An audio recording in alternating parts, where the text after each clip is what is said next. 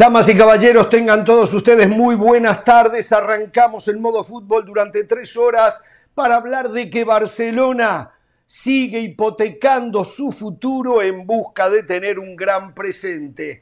Logró registrar a seis de los siete futbolistas que debía hacerlo. Cuatro recién llegados, dos recién renovados. Por otro lado, empezó el circo del balón de oro, discusiones interminables, mofas, risas y todo aquello que genera algo que sabemos que es solamente un show. Para terminar con el hombre que nosotros, lo sabe de lo todos, se tendría que llevar el reconocimiento. Los seres humanos siguen metiendo las manos en el bar. Ayer lo hicieron en el partido de Copa Libertadores de América que definía un semifinalista, Estudiantes de La Plata frente al Atlético Paranaense. Lamentable, tienen los del VAR y el arbitraje ya hoy menos fútbol que una revista de cómics. Lamentable realmente. Se viene el clásico tapatío mañana y la primera de muchas finales ¿Qué tendrá que jugar Ricardo Cadena? Cruz Azul haría debutar a su recién llegado zaguero central, mientras que recupera a otro con el que no había podido contar.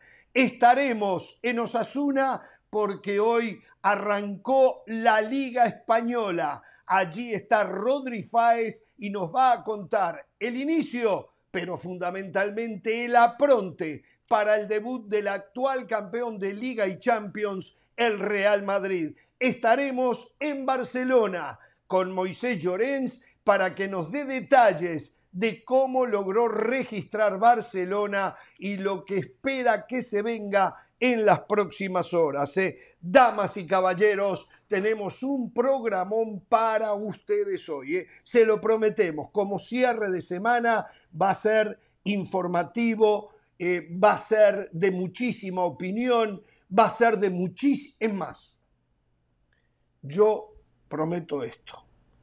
Hoy desayuné un Buda. Hoy tengo paz. Tengo tranquilidad. Sí, me tragué un Buda.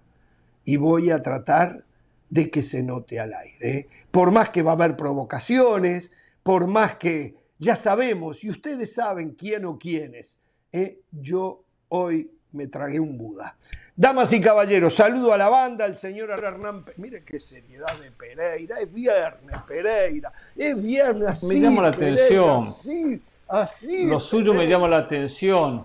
¿Por qué? Cuanto más paz transmite, o en teoría dice que nos va, nos va a transmitir en el programa, más agresivo se pone. Yo estoy seguro que la primera agresión del programa va a venir de parte suya. Va a salir de su boca. No tengo ninguna duda. No, tengo ninguna duda. Ojalá podamos transitar en tres horas de paz, de armonía, nos escuchemos, opinemos y nos respetemos. Nos respetemos. Algo que muchas veces no pasa en este programa. Exacto, muy bien, muy bien. Muy... Y mire para su izquierda. mire para su izquierda, pegado a usted. Dígale, hay que respetar, dígaselo no, el tipo respeta, el tipo respeta, ¿eh? ¿eh? Él, respeta bastante. ¿eh? A veces hay que tocarle un mm. poquito salto a la colita para que reaccione. Eh, estos días, por ejemplo, está muy callado, tranquilo. Solo cuando se le abría la puerta participaba. No golpeaba la puerta, no interrumpía, no se metía. Por cierto, Diego. Lainez cambió de liga para qué? Para tener minutos. Hasta ahora segunda fecha y nada, ¿eh? vuelve a ser suplente. La misma historia. Es cuando uno se pregunta. Pero está recién llegado. Está recién llegado. No, está bien, está bien, pero, pero no llegó al Porto, ¿eh? No llegó al Benfica. No llegó al Sporting. Por eso, vamos a ver, recién comienza. Pero uno espera que mm. tenga. Primera fecha no jugó un solo minuto. Flamengo contra Vélez, Atlético Paranaense contra Palmeiras, semifinales de la Copa Libertadores, Sao Paulo ante el Goianiense, semifinal de la Copa Sudamericana, Melgar contra el Independiente del Valle, la otra semifinal. Es decir, que ya Brasil garantiza un finalista en Libertadores y un finalista en la Sudamericana. Y todo, y todas las decisiones, ¿no?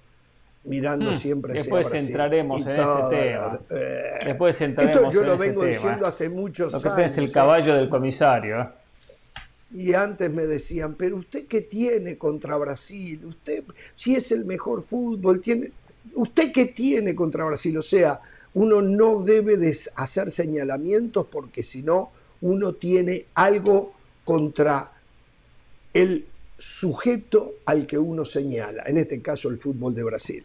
Señor José del Valle, ¿cómo le va? ¿Cómo está usted? Muy bien, muy bien. Argentina quejándose de Brasil, por favor. Ladrón que roba, ladrón. Tiene 100 años de perdón. Muchachos, entre gitanos no hay que leerse la mano. Mi mensaje para el fútbol argentino. Eh, Jorge, a mí me va muy bien, muy contento porque a partir de este fin de semana mi vida vuelve a girar en torno a lo que pasa en la Liga de España. Por ejemplo, me dicen, José, te invito a almorzar mañana y le digo, no, no puedo, tengo que ver al Barça. Bueno, el domingo no, tampoco puedo, tengo que ver al Real Madrid. Te invito a cenar. No, no puedo, tengo que ver el clásico tapatío, quiero ver el último partido de Ricardo Cadena. Quiero ver después el clásico capitalino, un partido que promete muchas emociones, Pumas tocado, eh, porque el baile que se comieron en Barcelona fue increíble, dinero en duda, en el América un poquito más de certezas que dudas, buenas noticias, el Tan Ortiz empieza a recuperar a futbolistas importantes, Roger Martínez todavía no está para jugar, pero el reporte que me mandan es que el día de hoy hizo una práctica con el equipo, no la, no la completó, pero en 10 días me dicen Roger Martínez estaría para regresar, así que de a poco al Tan ¿Le puedo Ortiz hacer una pregunta? las piezas. ¿Le puedo hacer Sí, una claro. pregunta? Creo que se Sí. le olvidó. Eh, ¿Cuándo va a mirar el fútbol de Guatemala? Este fin de semana. Eh, a ver, vamos a hablar del fútbol de Guatemala el lunes, porque yo soy un amigo de la preparación. Si usted me dice, Ah. José, el lunes Ah. vamos a hablar de municipal, vamos a hablar de comunicaciones, yo veo los partidos, pero al final de ¿Juega el cuentas, lunes? Mi día es ¿Juega limitado. lunes? Mi día es limitado. No, no, no, le digo, si Ah. vamos a hablar el lunes, Ah. yo veo los partidos el fin de semana. Bueno, Es más, el lunes, digo, yo, mire, el lunes mire, yo no participo. mire, el señor Pereira le puede decir que van a hacer el lunes. Yo el lunes estaré descansando. Les voy a tirar la primera bombita. partido de les voy a tirar la primera bombita. no vamos a hablar de River, ¿eh? Eso es verdad. Y yo veo a. Danubio y el lunes no se habla de Danubio. Eso es verdad. Sí. Por ejemplo, por ejemplo, yo mañana Los no felicito. al Barcelona. A la misma hora juega Claro. Danubio. O sea, Muy yo tengo prioridades. ¿eh? Eh, Yo, por ejemplo, no sé. Sí. el domingo voy a ver Valencia contra el Girona. Voy a verlo. El, lo- el lunes no vamos Uh. Eso a es amor al fútbol. Seguramente. Eso es No, eso es trabajo, fútbol, compromiso, ¿eh? El partido de la Muy jornada, bien. ¿eh? Mm. El partido de la jornada me tocó, ¿eh? Valencia, Porque juega Girona, ¿eh? Stuani, porque juega Stuani, porque juega Maxi Sí, por supuesto, por supuesto. Ah. Partidazo. Nico ahora. Lo vendo, véanlo, así alguien lo mira, por lo menos, ¿eh? A ver si me acompañan el lunes. Mm. Perdón, el domingo. Bueno, algo más eh, del Valle. Solo mi, mi curiosidad era eso. No, no. Salude a Caro, ya estamos cerca de la pausa. ¿Tiene una bombita? ¿Dijo? estamos, ¿Una primicia? estamos. ¿Quién? Sí, más adelante les Del Valle, me pareció que, que había dicho que tenía una primicia. ¿Tiene una primicia? Sí, sí, sí. ¿Quién? Mire, a 100 días, a 100 días que arranque la Copa del Mundo de Qatar, ya les tengo información del Mundial 2026. Más adelante se los cuento. Uh, Ah, eso bueno, me gusta. bueno, usted hizo gusta. contacto con la FIFA, ¿eh? Señora de las bien. Alas, ¿cómo le va? Esta noche vemos fútbol mexicano en esta pantalla, ¿no? ¿Verdad? Con usted, Así es, Jorge, sí. La verdad que sí. El narrador va a ser Mauricio Pedrosa, va a haber Ah, previa y nosotros evidentemente vamos a estar ahí comentando ese partido. Un poco preocupado, Jorge, porque... eh, ¿Previa con José del Valle? eh, José del Valle, la ahí vamos a es estar con. Elizabeth Patiña. Sí, con Ah, Elizabeth Patiño, ahí vamos a estar. Ah, Ah, perfecto. perfecto. Directora técnica y, y José del Valle, además que hoy vino con su look Miami Vice. Espere, espere, espere, espere, espere, espere, espere, espere. Espere, espere. Usted me dice que Elizabeth Patiño, al igual que, su- que Jesús Bernal, tienen el diploma de la dirección técnica. Claro, claro, y entrena, no sabía. entrenadora y todo Sí. de un equipo, de un equipo, sí. Ah, claro también. Es entrenadora, sí, es entrenadora y li- hasta donde Ah, yo vi le, le estaba yendo bien, ya después le, pe- Ah, le perdí un poco la pista, pero, ah, pero sí, es entrenadora.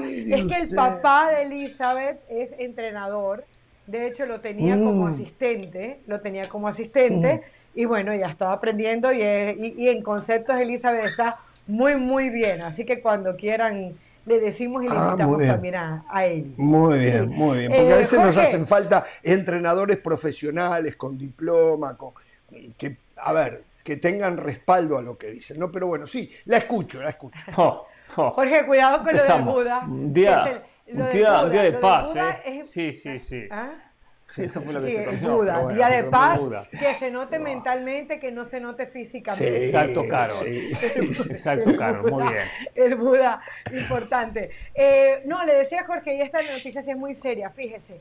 Eh, el partido entre, Bravo, entre Bravos de Juárez y Pachuca ha sido ya oficialmente eh, suspendido. La liga ha suspendido este partido para quienes apenas acaban de leer la información o no saben por qué, por la ola de violencia que hay justamente en Ciudad Juárez desde hace unas 15, 16 horas.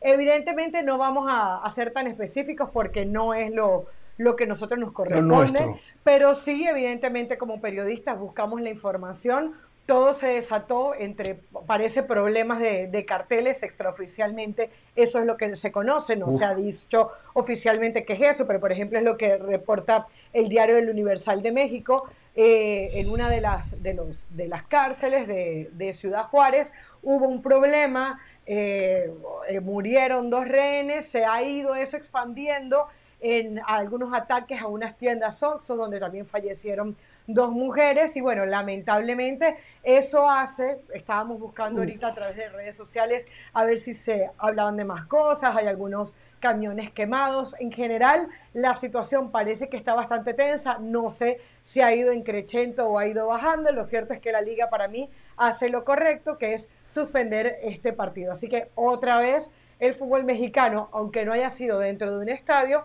se ve afectado por ese tema. Y le, y le recordaba esto porque nosotros el partido que vamos a hacer se va a jugar en, la frontera, se va a jugar en Tijuana. Entonces estamos muy atentos a lo que pudiera pasar en el resto de la frontera mexicana y cómo, cómo avanza esta información. Bueno, bueno, es una pena eh, que reine la paz en donde no la haya, en este caso, eh, para todos los ciudadanos en, Ciudad Juárez. Eh. Vamos a hacer la primera pausa y al volver hincamos el diente en el tema Barcelona y finalmente Laporta ha logrado el objetivo, si no en su totalidad, casi en su totalidad, registrar a los recién llegados y a dos que acaban de renovar. También, sí, empieza el circo. Balón de oro, discusiones a granel, agresiones a veces cuando se opina diferente, eh, vamos a hablar de ese tema. Copa Libertadores, lo que pasó anoche con el VAR y el arbitraje uruguayo, por cierto, tanto el VAR como el arbitraje, lamentable. Cada, la verdad que antes me enojaba, ahora ya tengo sensaciones encontradas por momentos, me río, aunque claro, a gente como la brujita Verón no le causó ninguna risa, ¿no? La pausa, volvemos.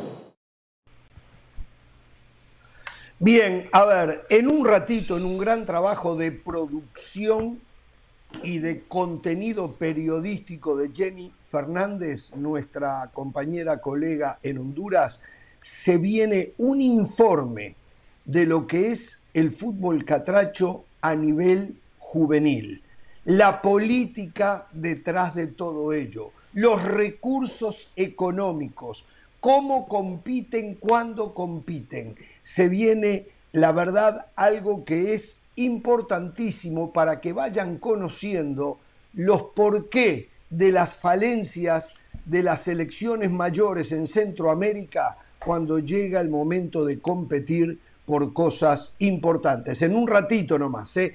Bueno, a ver, esto es noticia. Después lo vamos a ahondar el tema con Moisés Llorens desde Barcelona.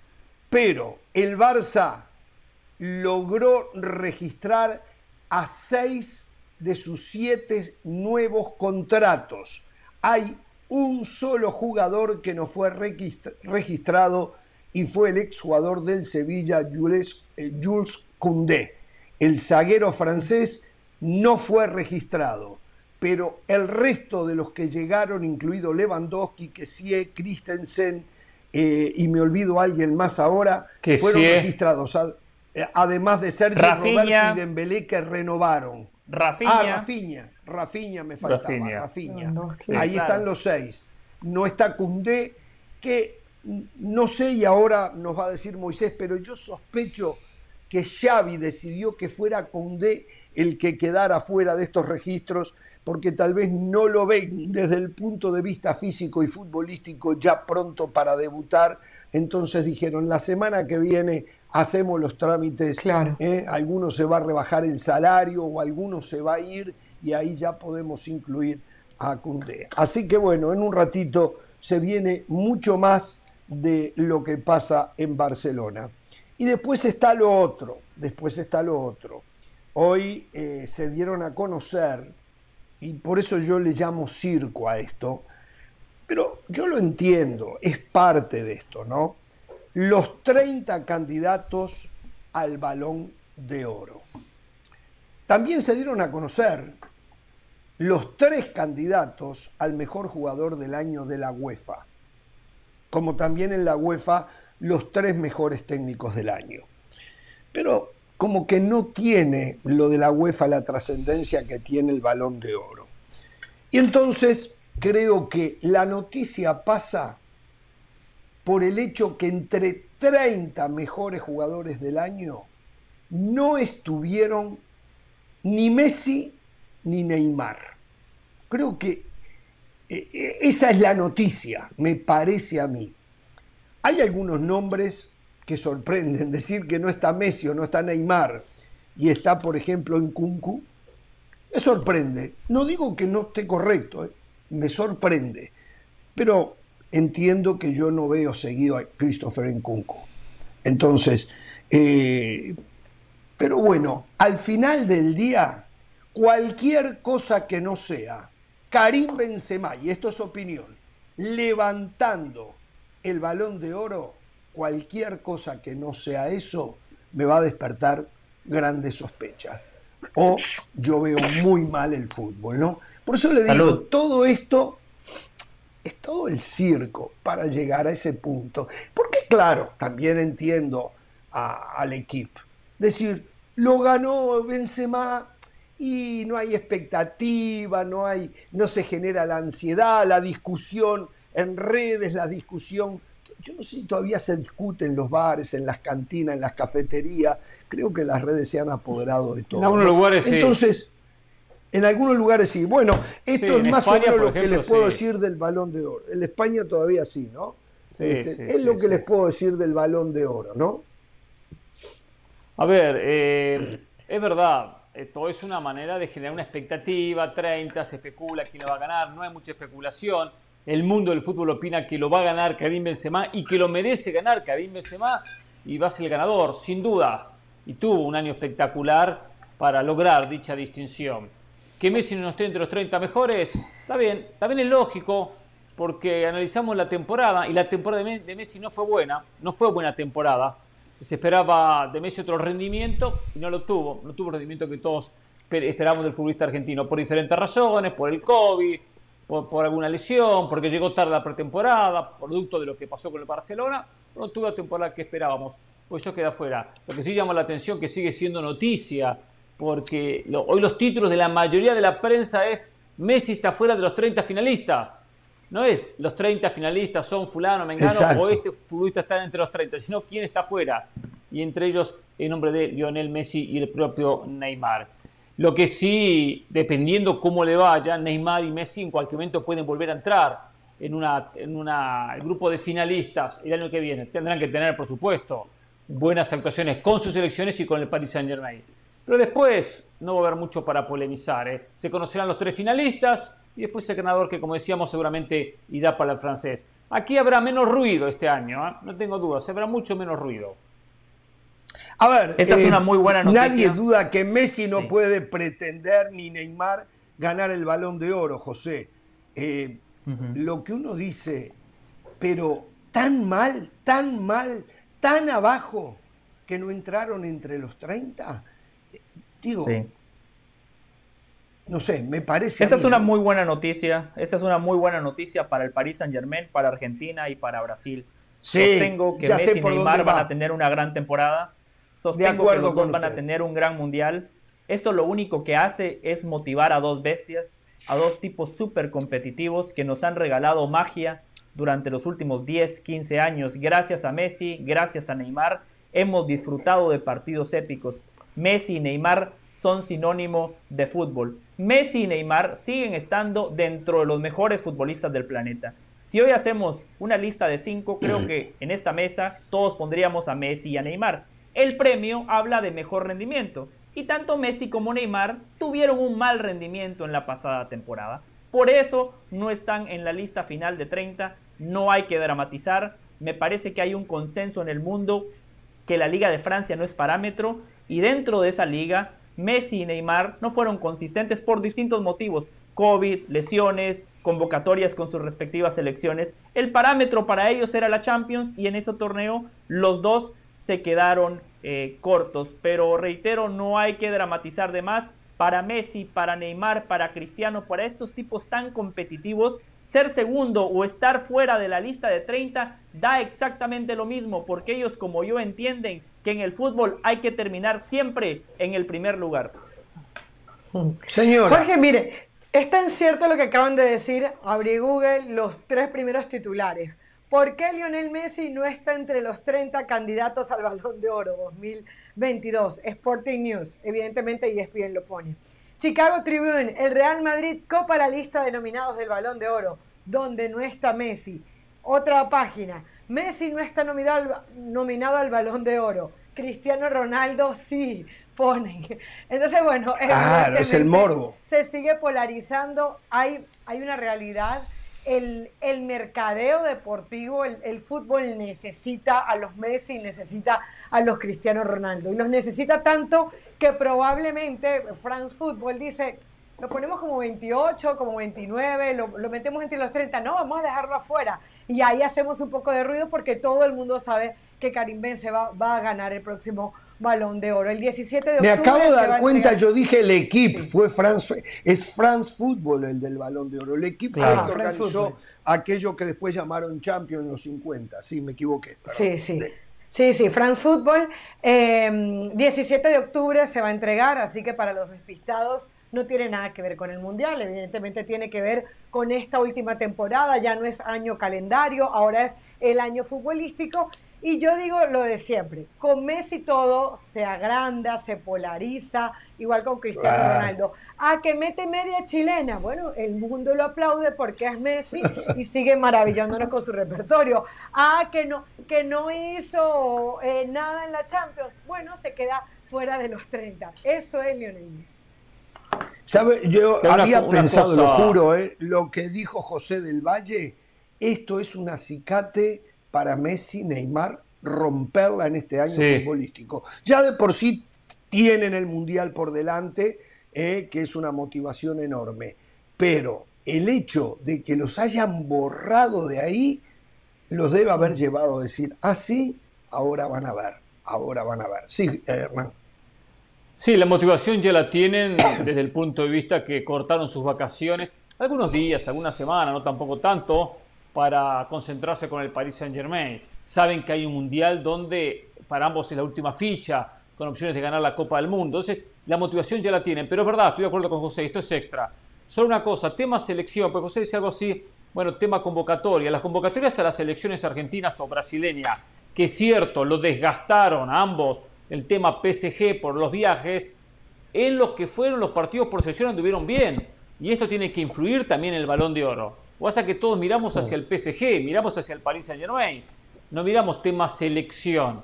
Pero ahí rindieron ambos en, la, Es muy bueno su punto de vista. Que, y que no les haya alcanzado para entrar entre 30 es donde uno dice, ¿qué pasó acá, no? No, y, fíjense, ¿ustedes no creen que si se hubiese jugado el Brasil-Argentina, y supongamos que Neymar hubiese marcado dos golazos y Messi otros dos, y nos hubiesen dado un gran partido, probablemente estarían entre los 30. Yo digo que sí. Ese partido es de lo poco que miran en Europa de Sudamérica. El único. Sí, quizá, no sé, no sé, puede ser. Lo que pasa es que Messi nos acostumbró a estar tan alto, a ser tan protagonista, a hacer tantos goles, a meter tantas asistencias, que la versión que vimos de Messi nos lleva a que fue un desastre.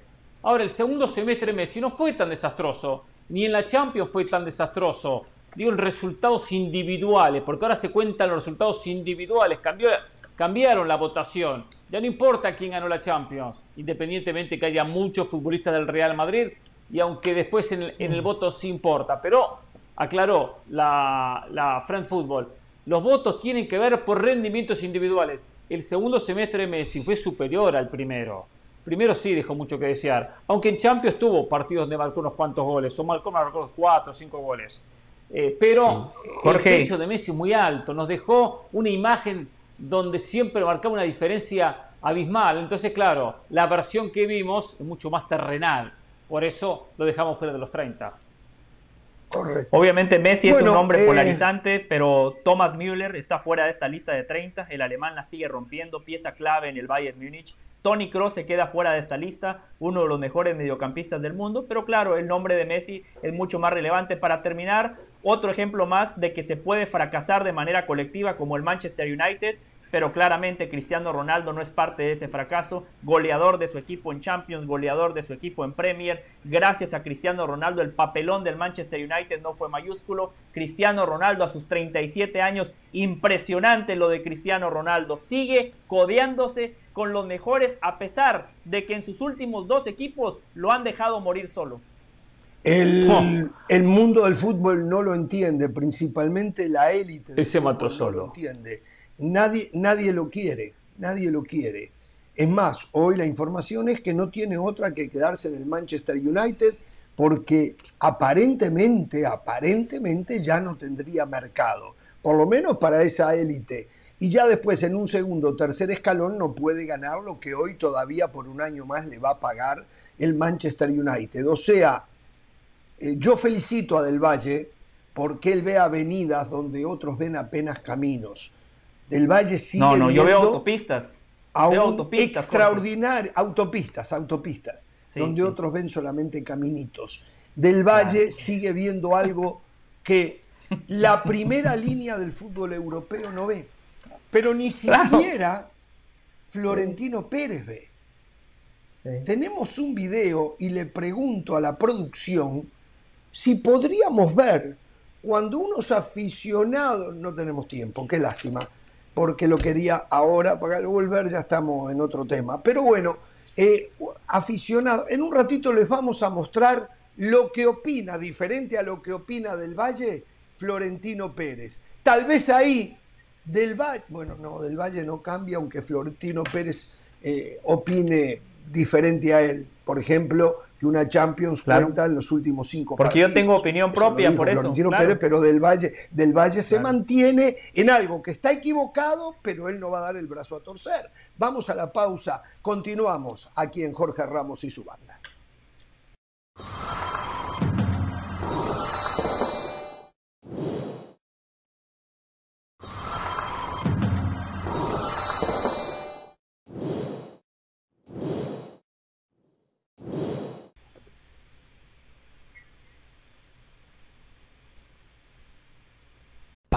Determinación y constancia es lo que te hace campeón y mantiene tu actitud de ride or die baby. eBay Motors tiene lo que necesitas para darle mantenimiento a tu vehículo y para llegar hasta el rendimiento máximo. Desde sobrealimentadores, sistemas de sonido, tubos de escape, luces LED y más. Si buscas velocidad, potencia o estilo, lo encontrarás todo en eBay Motors. Con más de 122 millones de piezas, siempre encontrarás justo lo que buscas. Y con Guaranteed Fit de eBay, tienes la garantía de que tu pieza quede perfectamente a la primera o se te devuelve tu dinero. Porque con eBay Motors, quemas llantas y no tu dinero. Con las piezas que buscas, a los precios que quieres, tu auto se convertirá en el MVP que te dará el triunfo. eBay Motors. ebaymotors.com Solo para artículos elegibles se aplican restricciones.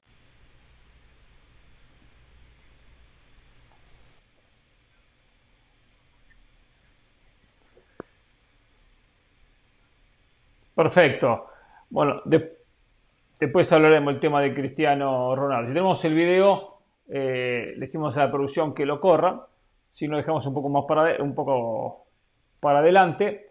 Cuando se le pedía casualmente unos aficionados a Florentino Pérez que volviera a contratar a, Cristiano Ronaldo, el conjunto, conjunto merengue. Algo que miró, paró Florentino Pérez, hizo referencia como que no, con 37, 38 años, algo así, dice el propio Florentino Pérez.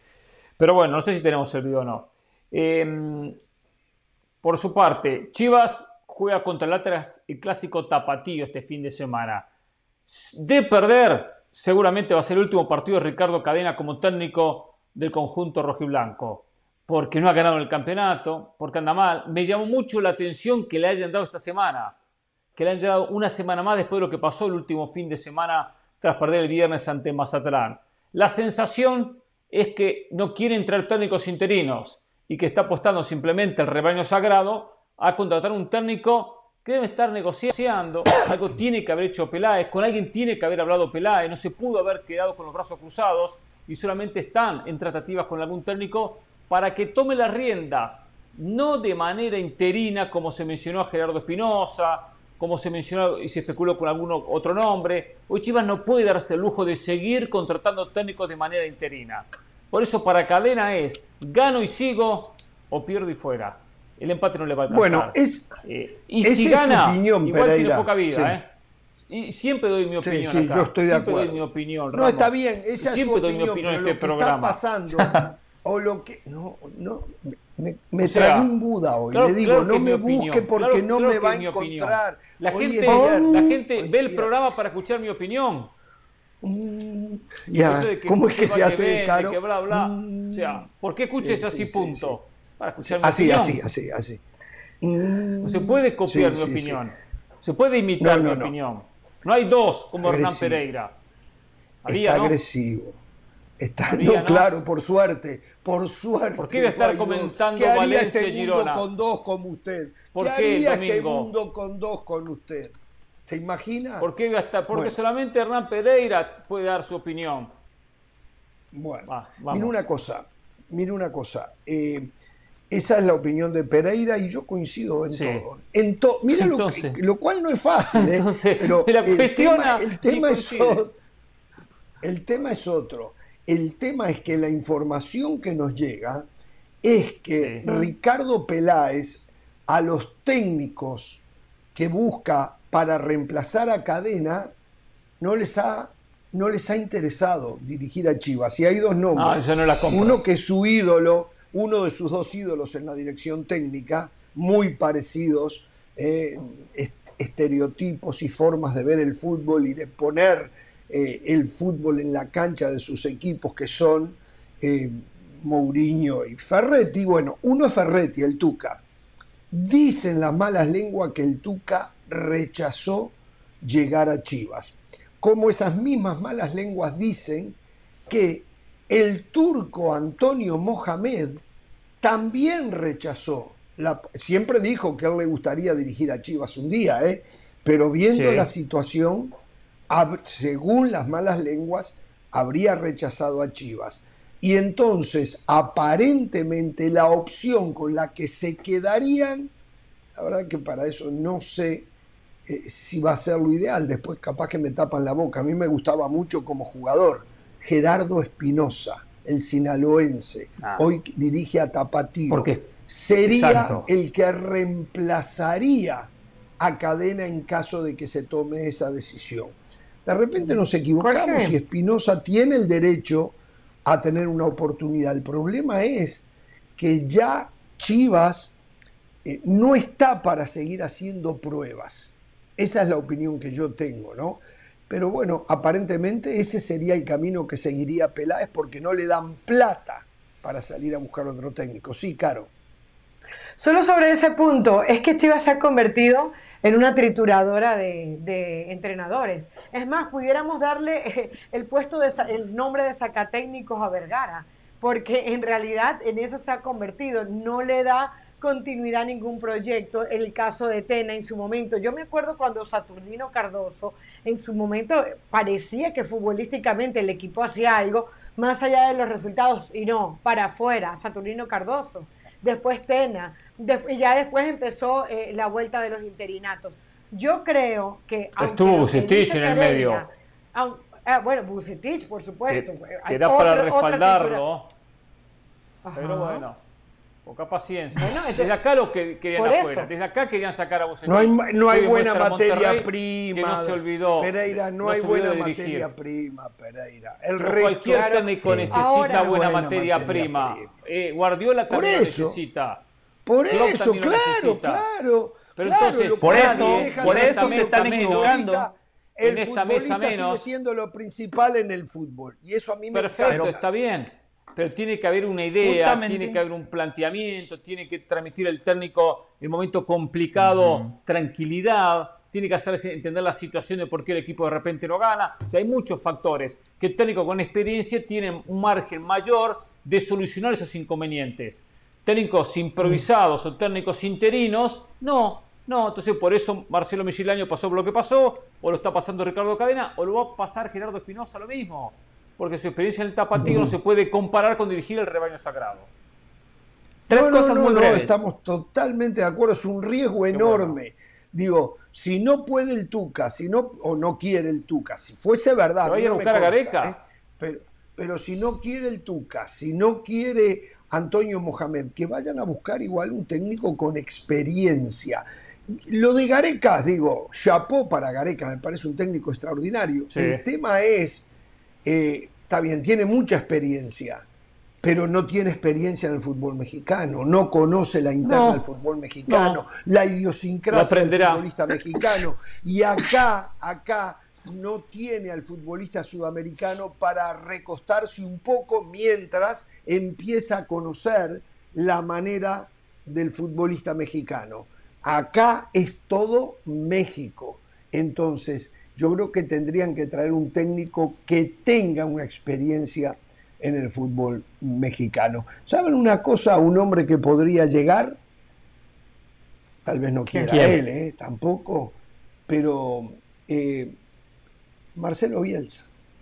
Marcelo Bielsa para trabajar con los jovencitos. Bueno, para trabajar recuerde que ya lo buscó, ya lo buscó eh, Jorge Vergara padre, que paz descanse. Es más, usted sí, por eso, de lo que fue la conversación, Marcelo Bielsa. Yo lo conté todo, correcto. Lo, pero tengo José, muy claro, lo tengo muy claro. José, me parece que a Mauri sería mucho más dócil ante la presencia de Marcelo Bielsa de lo que era que Dios lo tenga en la gloria el señor Jorge Vergara.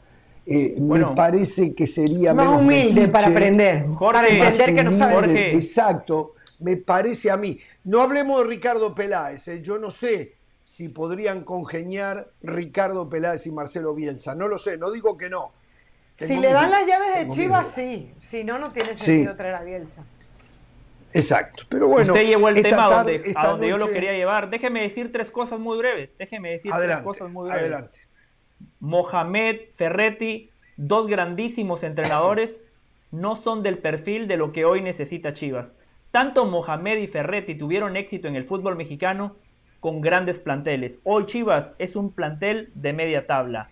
Segundo, Chivas necesita un técnico capaz, probado, pero que encima pueda potenciar la cantera. Porque tomando en cuenta cómo están las condiciones, Chivas juega nada más con mexicanos, Chivas no tiene dinero, necesita un tipo que potencie a los jóvenes. Nicolás Larcamón. Si no es Larcamón, tiene que ser un técnico de ese perfil. Por ahí tienen que ir las cosas. ya no. Y, para finalizar, para finalizar, cuando decía Jorge, eh, me imagino que Peláez ya habló con algunos entrenadores. No, Jorge, el método Peláez no funciona así. El método Peláez es Google entrenadores disponibles. No, más respetuoso. Transfer Market. Market. ¿Cuánto cobra? Mohamed, te tengo esta oferta. Mm. Ese es el método Peláez. Mm. Qué bárbaro. no, yo no puedo caer en eso. No, puedo, no puedo ¿eh? caer en eso. Toronto sí puede contratar a través de Google o a través de Transfer Market. El equipo de la MLS, no, no hicimos nada. Ahora, yo, yo no, no se meta ahora, ahora, Jorge, eso que usted estaba diciendo. Totalmente contaminados sus comentarios, totalmente contaminados. No, pero, pero lo que digo es mentira. Lo que, digo es mentira. ¿Qué pasó con Brandon Vázquez? Ahora le digo algo, Brandon Vázquez, sí.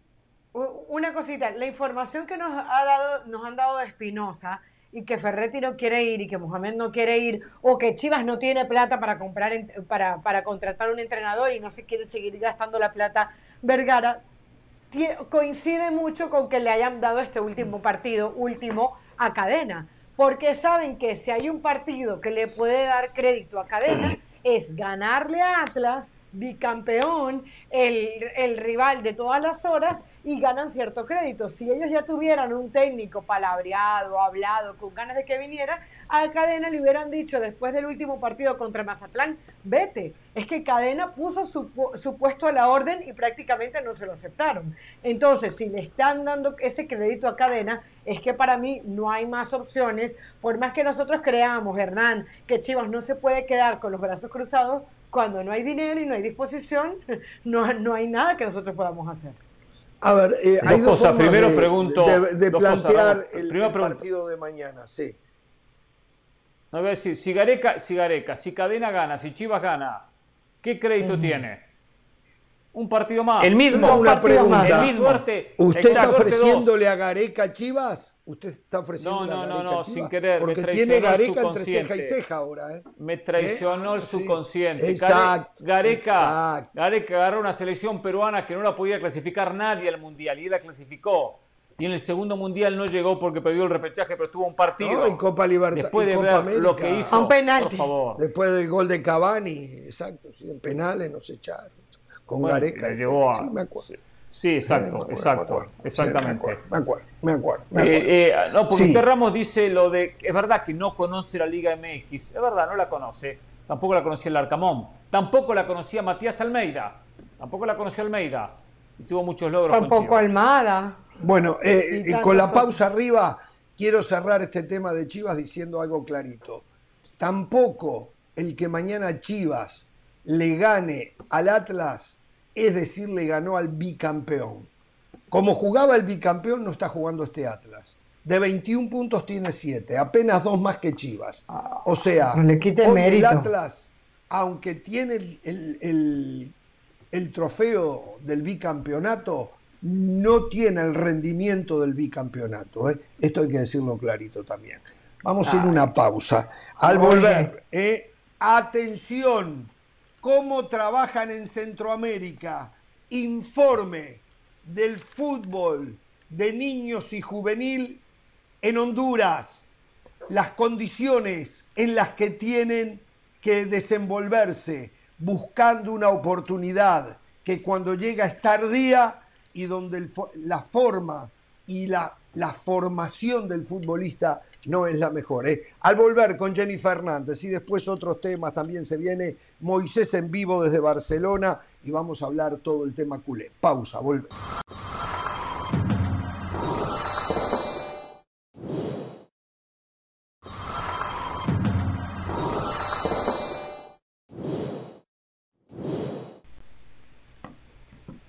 Bien, atención, Santiago Naveda debutó hoy en el fútbol polaco, jugó aproximadamente 23-24 minutos en la derrota de su equipo. El Miedl Legnica perdió 1 a 0 ante el KGHM Zaglebie y jugó, ya debutó entonces Santiago Naveda. El Tata Martino y también, en Europa.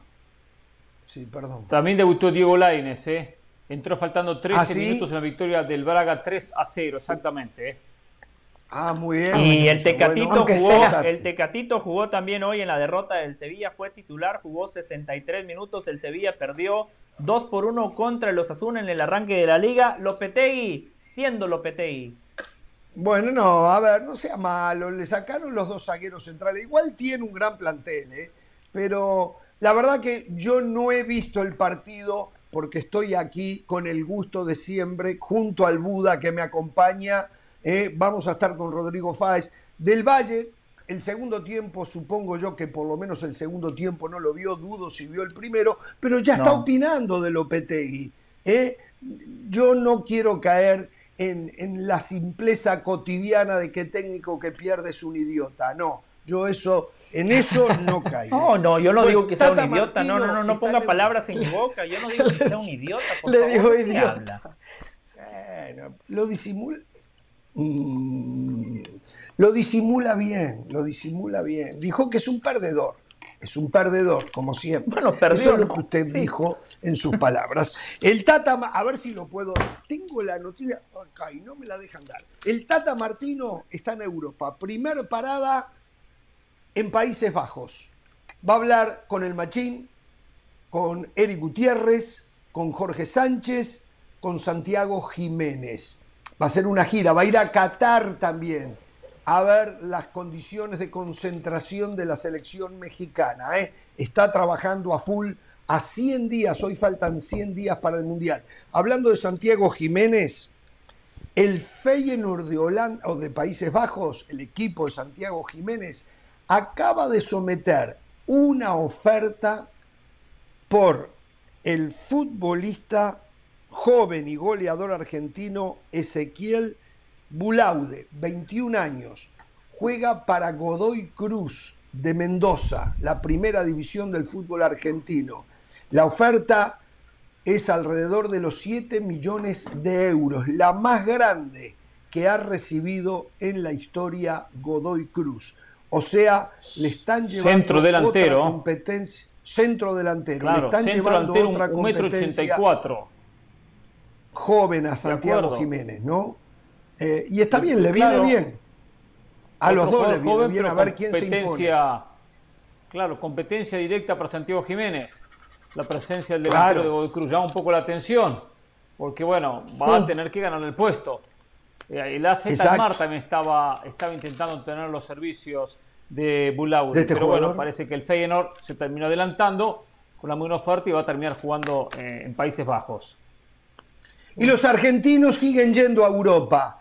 Los europeos los vienen a buscar jovencitos ahora ya también. Se avivaron, ¿no? Claro. Y bueno, Sí. eh, los que muy poco van a Europa son los centroamericanos, con alguna excepción.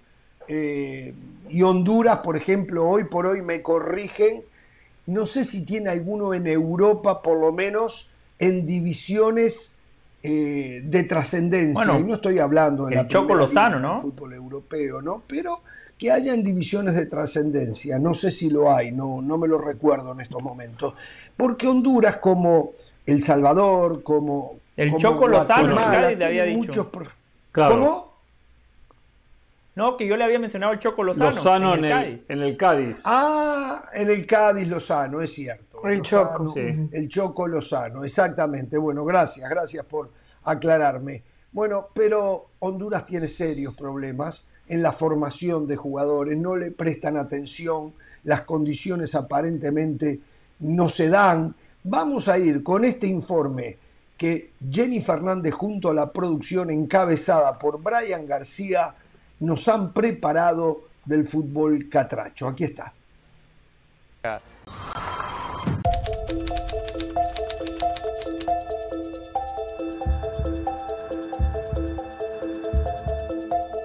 Esta es la realidad del fútbol menor en Honduras. Estos son los escenarios y las condiciones. A pesar de las limitantes, los niños buscan jugar, aprender y competir. Pero, ¿cuáles son los mayores desafíos que enfrentan? Nosotros no tenemos un, un proyecto de fútbol menor, no lo tenemos. Y el que lo diga que lo tenemos, miente, porque no hay desarrollo. ¿Con qué infraestructura cuentan? Cada vez son menos los espacios públicos donde los jóvenes pueden tener esa, esa participación. En los lugares donde de alguna manera hay canchas para poder hacerlo, pues no están las personas para poder darles la instrucción o el entrenamiento que necesitan los niños, ¿verdad?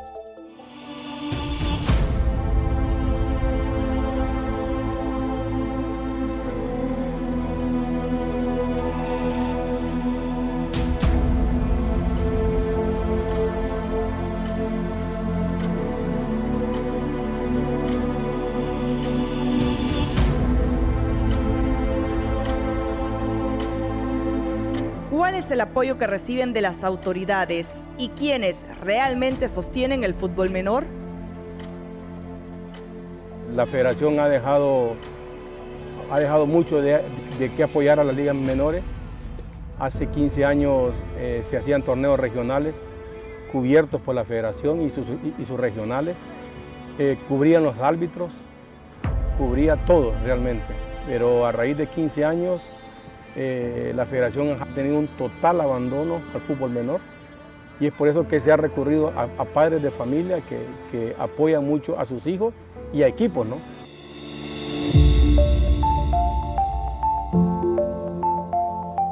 En el fútbol menor es de marzo a agosto, con aquellos equipos que no logran clasificar y los que logran clasificar llegan hasta octubre en su competición. Entonces tienes noviembre, diciembre, enero, febrero, marzo, casi cinco meses sin competir. Es un espacio de tiempo muy largo que se pierde. Y en estas edades tempranas el niño debe competir todo el año. Aquí trataremos de explicarlo y mostrarlo cómo es el proceso de formación de un niño en materia del deporte rey del país, el fútbol.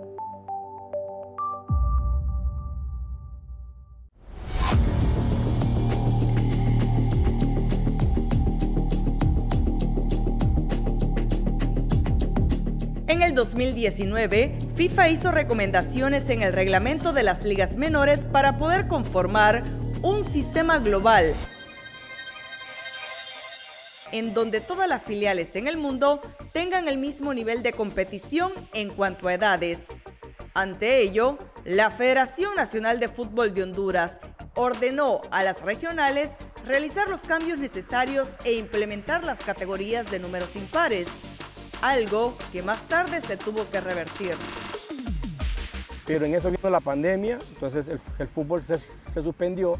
Dirigentes de fútbol menor que propusieron hacer otra vez el cambio a números impares porque ya se, ya se había perdido una generación 2001 y 2002 y ellos no querían que se perdiera la generación 2003. Entonces eh, ellos propusieron a la federación y la federación aceptó.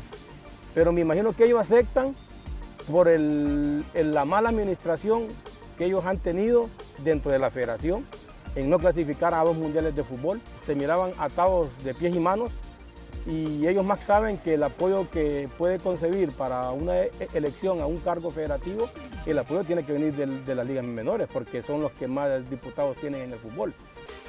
De los 32 diputados que eligen al presidente, 16 son del sector amateur, 12 de Liga Nacional y 4 de Liga de Ascenso. Pero yo creo que se hace mucho por, eh, política, en momentos eh, especiales donde hay elecciones o, cambios de directivos en nuestra federación o en el tema de política eh, general del país. Yo creo que ahí es donde se aprovecha de alguna manera para acercarse a estas necesidades y aparentar ¿verdad? que hay algún apoyo. Yo creo que la federación puede hacer mucho en ese sentido. Eh, no solo con el tema de, infraestructura, porque yo creo que sí, nos hace falta mucho, ¿verdad? Poner, tener las canchas adecuadas, pero sobre todo yo creo que es sentarse y organizarse. Yo creo que en base a la organización que podamos tener, podemos tener mejores resultados en la formación de nuestros jóvenes.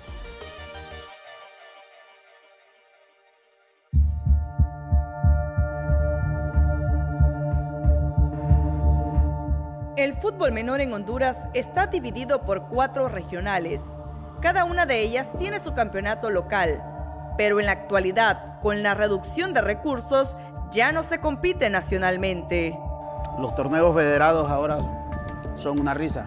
Es más, da tristeza que hasta muchas veces los árbitros se prestan para ser campeón al equipo del hombre que tiene el dinero. Hasta en eso, el fair play es una burla para el fútbol de Honduras. Jugadores que no le pueden pegar a la pelota, no saben cuáles son las superficies de contacto con las que tiene que pegarle y hacer el gesto técnico físico para poder eh, mandar un balón adentro del área cuando están enfrente del marco. No lo saben.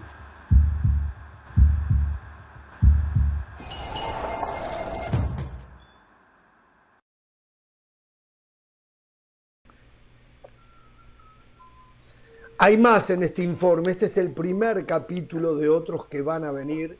Eh, felicitar a Brian García, a Jennifer Fernández y a todos los que trabajaron en este informe, que todavía le quedan otros capítulos. Vamos a intentar algo similar con otros países centroamericanos eh, para que la gente tenga un poco más claro, pero hay muy poco de lo positivo para rescatar en cuanto a la formación falta todavía saber los equipos profesionales que hacen en el tema formación. A mí no me preocupa la cancha que veíamos recién de tierra, porque a nivel, lo que llaman en mi país, no sé cómo le llamarán, de niños, de baby fútbol, que le llamamos nosotros, y hay mucho de eso. Es bueno también que hayan algunas canchas importantes eh, para, eh, no importante, en mejores condiciones el terreno de juego, para que el niño también eh, pueda empezar a desarrollar la habilidad adquirida. Pero bueno,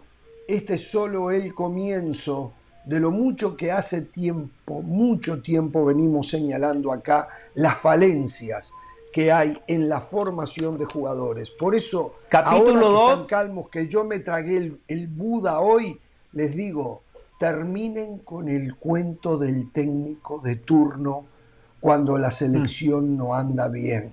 Terminen, no se crean más que cambiando técnicos se arregla.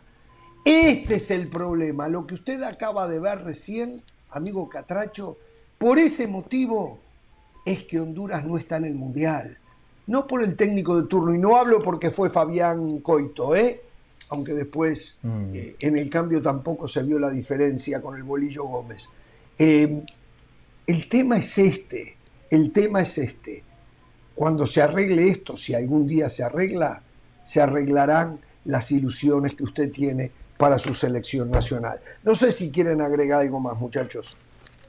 Sí, creo que José quería decir algo. Yo tengo mi opinión también. José lo dejo. Eh, No, breve Hernán, capítulo 2 tendrá que ver estrictamente con las canchas, dónde se juega, cómo se entrena, así que ya invitamos a la gente para que estén pendientes del capítulo 2. Perfecto. Cuando no hay proyecto, cuando no hay inversión, cuando no hay interés, cuando los clubes, la federación tiene que obligar a los clubes a que tengan divisiones inferiores desde niños y no lo, no lo hacen y son muy pocos, es muy difícil, es muy difícil. Y eso es lo que pasa lamentablemente en gran parte de Centroamérica y hasta, bueno, en otras latitudes también. Entonces, es verdad, coincido. Si no hay materia prima bien trabajada, si no hay jugadores bien formados, decía el instructor, el, el señor que salía ahí, no saben pegar una pelota, porque no se les enseña Exacto. a pegar una pelota. No se les enseña. Entonces son cantidad de inconvenientes que hay. Hay problemas, muchas veces hay problemas de alimentación que juegan en contra también, pero bueno, se puede disimular con buena técnica eh, eh, y con un crecimiento y que después el jugador se lo vaya alimentando bien, pero no tampoco se hace y bueno, se descuida, se apuesta siempre al primer equipo y el resto, bueno, que se arregle. Entonces es muy, pero muy complicado después que salgan por lo menos jugadores para una selección medianamente competitiva. Sí, Jorge, me encanta porque de alguna manera esto le da forma a lo que es parte de la editorial del día a día de Jorge Ramos y su banda, ¿no? Que es el clientismo, el querer lo propio, las cosas por qué no se dan y de alguna manera documentales como estos, porque además tiene todos los elementos periodísticos en donde no te está hablando una periodista solamente, sino que hay investigación, hay varios entrenadores, hay imágenes, se nota que no hay la mala onda de hacer el close-up donde está la basura, sino que te hacen eh, eh, tomas panorámicas en donde puedes ver qué es la realidad de una ciudad. Y quiero puntualizar en algo, Jorge, fíjate, dicen ahí, se compite solamente durante algunos meses del año. Son cosas que se pueden mejorar, no es solamente ver lo malo, sino hay cosas puntuales que si hay alguien de Honduras que tenga poder de decisión, puede decir, vamos a mejorar esto. Solamente se compite algunos meses del año. Lo otro, las, las decisiones las toman la política, no los federativos. Hace poco hablábamos del Salvador, el problema que había cuando la, si la política tomaba el fútbol. Esto es lo que pasa cuando la política termina tomando el fútbol. 32 diputados menor y no hacen absolutamente nada. Entonces la solución no es quién maneja el fútbol, es cómo se maneja el fútbol. Así que bueno, ahí si hay alguien de Honduras que nos esté viendo, tiene un par de soluciones para, para desenredar. Y el pueblo hondureño, sí, en vez de hacer tanto clientismo, que empiece a preocuparse y denunciar esto. Y si los políticos son los que deciden, ustedes, el pueblo hondureño, son los que votan a esos políticos. Hay que presionarlos. ¿eh? Pero lo que dice Carolina es verdad, es una vergüenza, una vergüenza que los políticos decidan de fútbol. Es una vergüenza. Vamos a la pausa. Continuamos. Hay mucho más. Se viene Moisés Llorens, que por ahora dice no tener tiempo con nosotros. Está con Ricardo Puch, está con Gemma Soler. O sea, los- entiendo, Igual aprovechen para decirle al pueblo Valle, hondureño, aprovechen para decirle al pueblo Sí. hondureño que mañana juega el Barcelona contra el Rayo Vallecano y el domingo juega el Real Madrid contra el Almería. Por ESPN Plus todos los partidos de manera exclusiva. Exacto, no vayan a apoyar a los del Valencia en- también, en el, José. En el fútbol No está menor, ¿eh? peleado una cosa con la otra. Exacto, sí, sí, sí. vamos a la pausa, vamos a la pausa. El Buda, Jorge, el Buda. Valencia nada, El ¿no? Buda, Ni lo el promocionamos Buda. del No, no, Valencia. hoy yo no entro en discusión. Valencia no le da importancia, Él me está José. buscando. Del Valle me busca, pero yo no entro. Yo Ah. hoy me tragué un Buda. Volvemos, volvemos.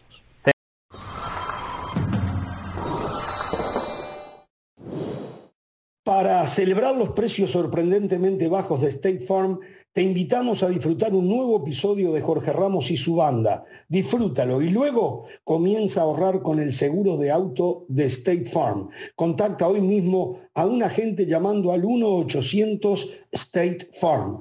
Como un buen vecino, State Farm está ahí.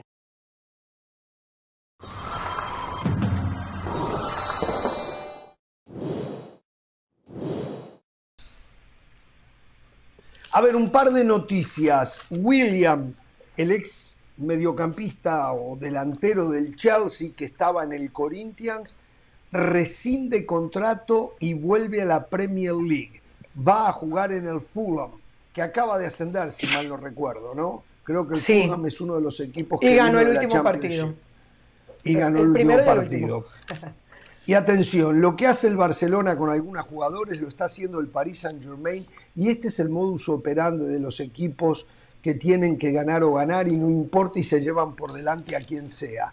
El Paris Saint Germain agarró una serie de jugadores que no quiere contar con ellos, entre ellos Mauro Icardi y Ander Herrera, y les dijo que si no se van, los van a enviar a la tercera división del fútbol francés. No sé si ahí tienen un Mm. equipo satélite o qué.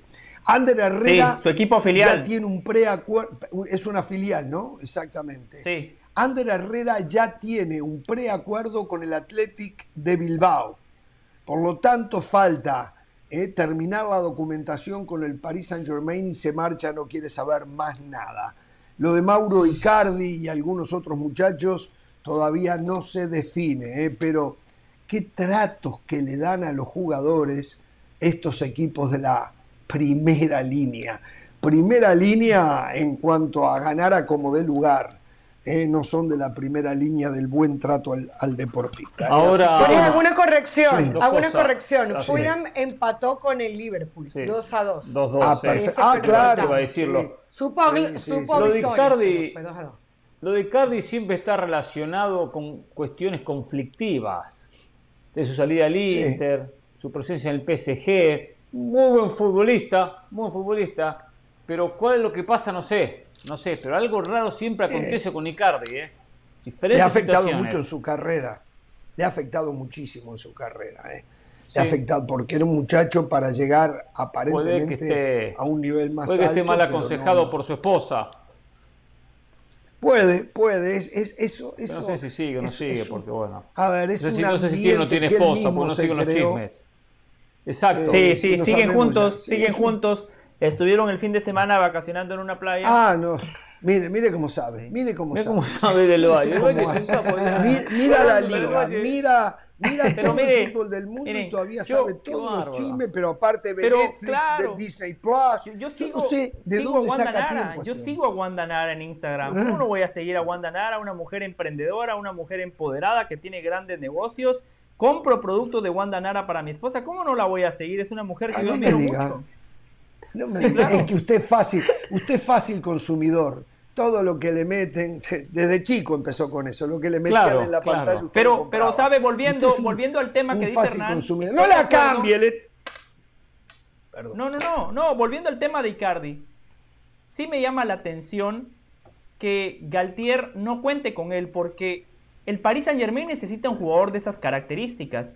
Cuando pensamos en ese tridente ofensivo, Messi, Neymar, Mbappé, Icardi te ofrece algo distinto. Icardi es un 9 más nominal. Tiene fútbol, sí, pero es un jugador más de área. Si sale Icardi, quieren fichar a Rashford. Rashford no es mucho más que Icardi. Entonces, si ya tiene Icardi, un futbolista que ya lleva eh, años trabajando con esta plantilla, que de alguna manera ya conoce el vestuario, conoce los compañeros, ¿para qué salir de él, donde prácticamente lo están regalando? Y encima tienen que ir, golpear la puerta del Manchester United, comprar a Rashford, pagarle un salario alto, no sé, como que no encaja. ¿Sabe una cosa? Yo eso, hoy habló Ten Hag en el tema Rashford. Y dijo que no, que Rashford él lo quiere y se va a quedar. Pero también, no sé, Xavi dijo de Aubameyang lo mismo. Y yo empiezo a Sí. desconfiar. Yo creo que son mensajes al equipo comprador para decirle, no lo queremos vender. Si lo quieres vas a tener que pagarlo muy bien. Por lo tanto, yo sí creo que Aubameyang va a terminar en el Chelsea y no me extrañaría que Rashford termine en el Paris Saint Germain. ¿eh? Por encima de lo que digan los técnicos que muchas veces y correctamente juegan para su equipo y mandan estos mensajes para poder reafirmar o mejorar el valor del jugador que No, se tiene aparte- que. Aparte otra cosa, tampoco pueden salir a declarar que no lo quieren. Tampoco va a decir, Sí, eh, claro. Xavi, no lo quiero Guaymallán. No, no, a mí la verdad no me interesa que lo vendan. Después no lo venden, lo tienen en el plantel. Eh, Ten Hag no va a decir mismo de Rashford. No, no, que lo vendan al Rashford. A mí no me interesa tenerlo en el equipo. No lo va a decir. Entonces, entonces, cuando le preguntan en la conferencia si es un jugador más y me interesa tenerlo. Claro, después viene el directivo, lo vendí, ya está, perfecto. Clean caja, otra cosa. Señores, hoy, hoy va- tenemos que hablar de Barcelona. Vamos a hacer una pausa y al volver, finalmente, a ver, yo he sido un crítico y seguiré siendo un crítico. Sigo entendiendo que el Barcelona está hipotecado de cara al futuro, pero, pero, algo hay que reconocerle a la porta. Rebajó los salarios tremendamente y se salió con la suya en esa hipoteca. Por lo menos en lo deportivo, los culé pueden soñar. Han armado un plantel, han armado un plantel impresionante. Al volver hablamos del tema.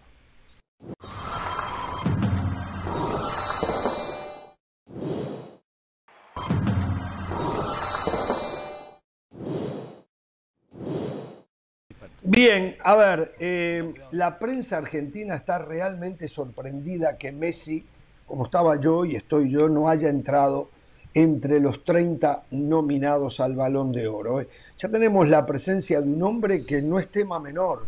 Dejó en espera a Ricky Puch, a Gemma Soler para estar con nosotros. Todo el reconocimiento Hmm, bien, al eh. señor Moisés Llorens. Quiero felicitar a la señora yo no sé si es colombiana, es venezolana, Caro de la Sala, pero la voy a visitar, a felicitar igual. Le ¿Por qué? Es más, no a ella, al papá de ella. Le manda la felicitación al papá de ella porque Luis Fernando Díaz entró entre los 30 nominados al Balón de Oro. Pero a su papá, Caro. eh, A usted, el día que un venezolano. Bueno, y yo me felicito.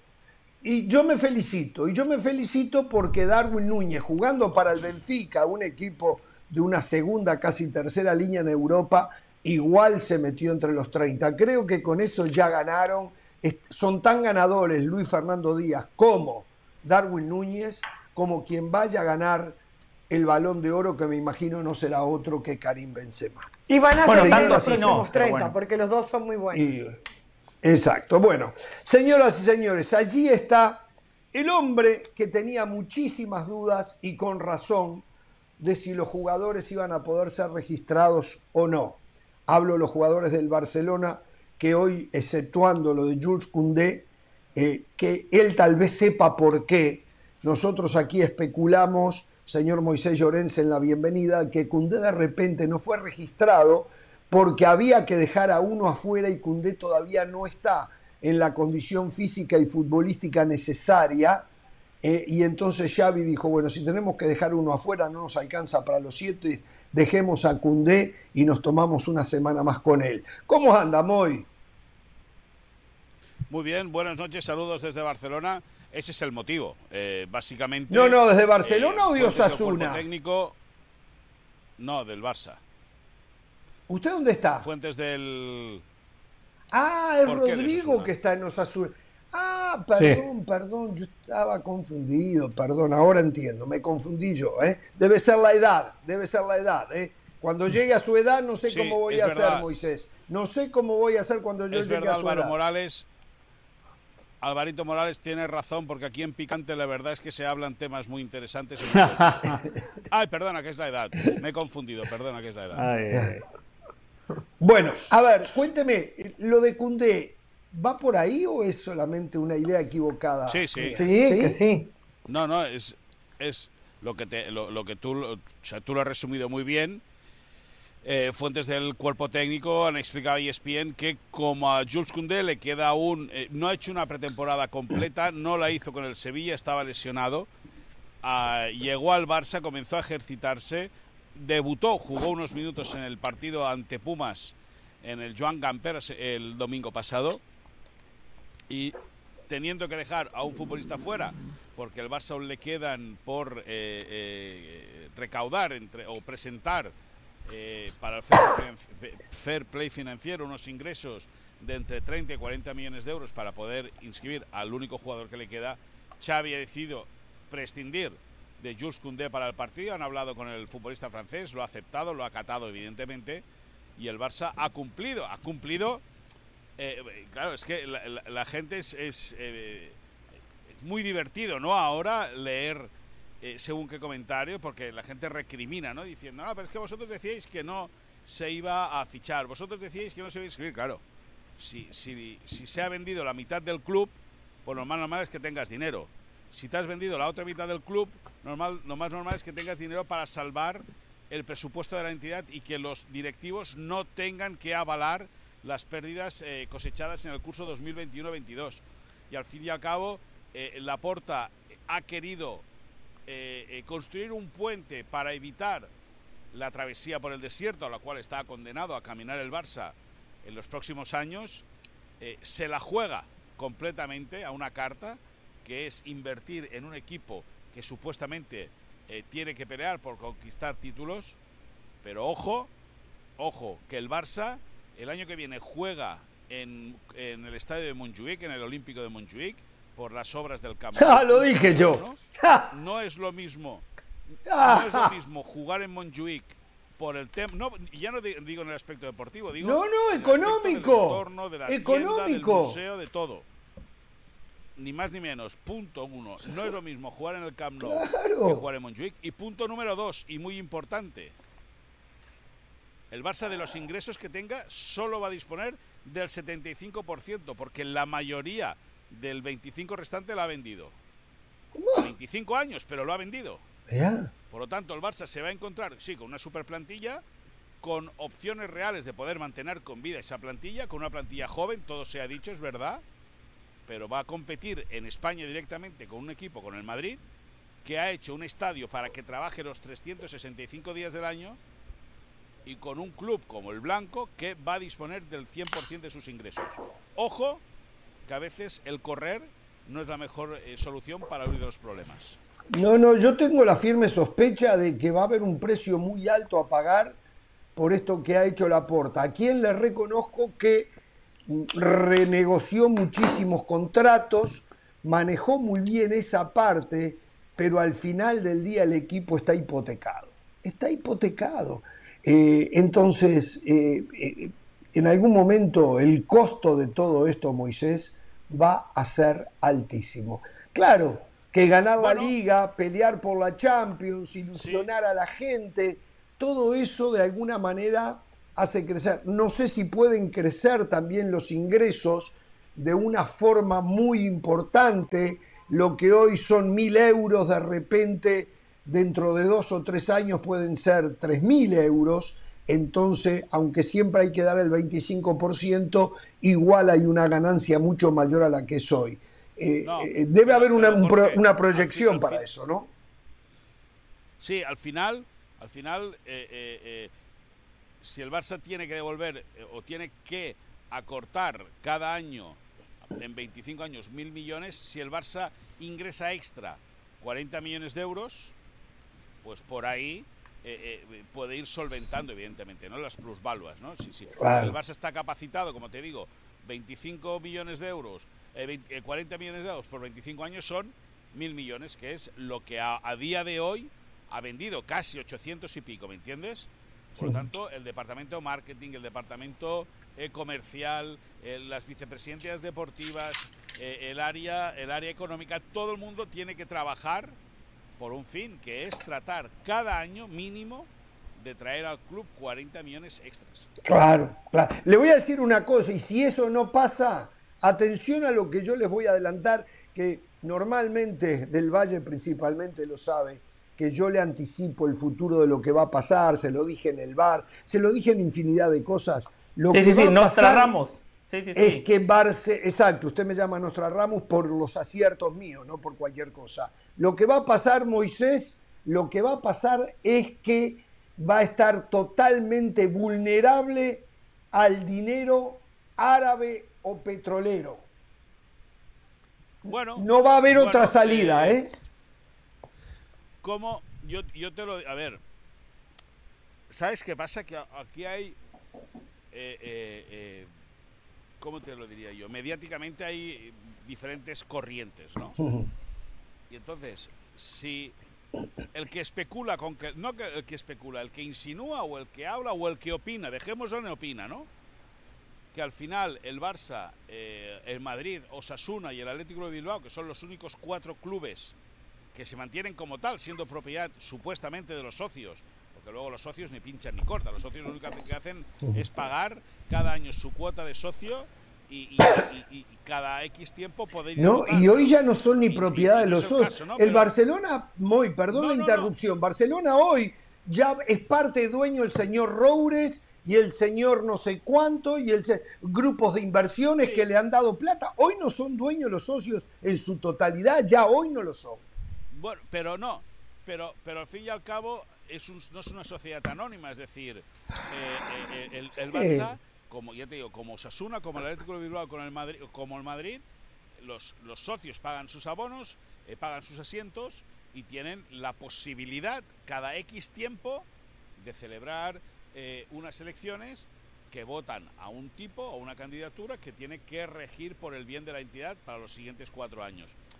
Poco más, porque eh, eh, después echa la ley, echa la trampa, eh, las asambleas, yo no te digo que se dirijan, pero se pueden dirigir hacia aquí o se pueden dirigir hacia allá, es decir, eh, los que acaban tomando las decisiones es un socio que es el elegido, lógicamente, pero que tiene tanto poder, tanto poder sobre el resto, que el socio minoritario lo único que tiene derecho es a pagar para ir a ver el Claro, o el claro. baloncesto, o el balonmano, o el hockey, lo Exacto, que y ya correcto. está. Ahora, por eso te digo que si en algún momento se insinúa o se opina que los grandes clubes, Barça y Madrid, por ejemplo, pueden pasar a ser como el Bayern de Múnich, que es el 51% de los socios y el 49% de empresas, 49% de empresas, bueno, la gente se echa al cuello.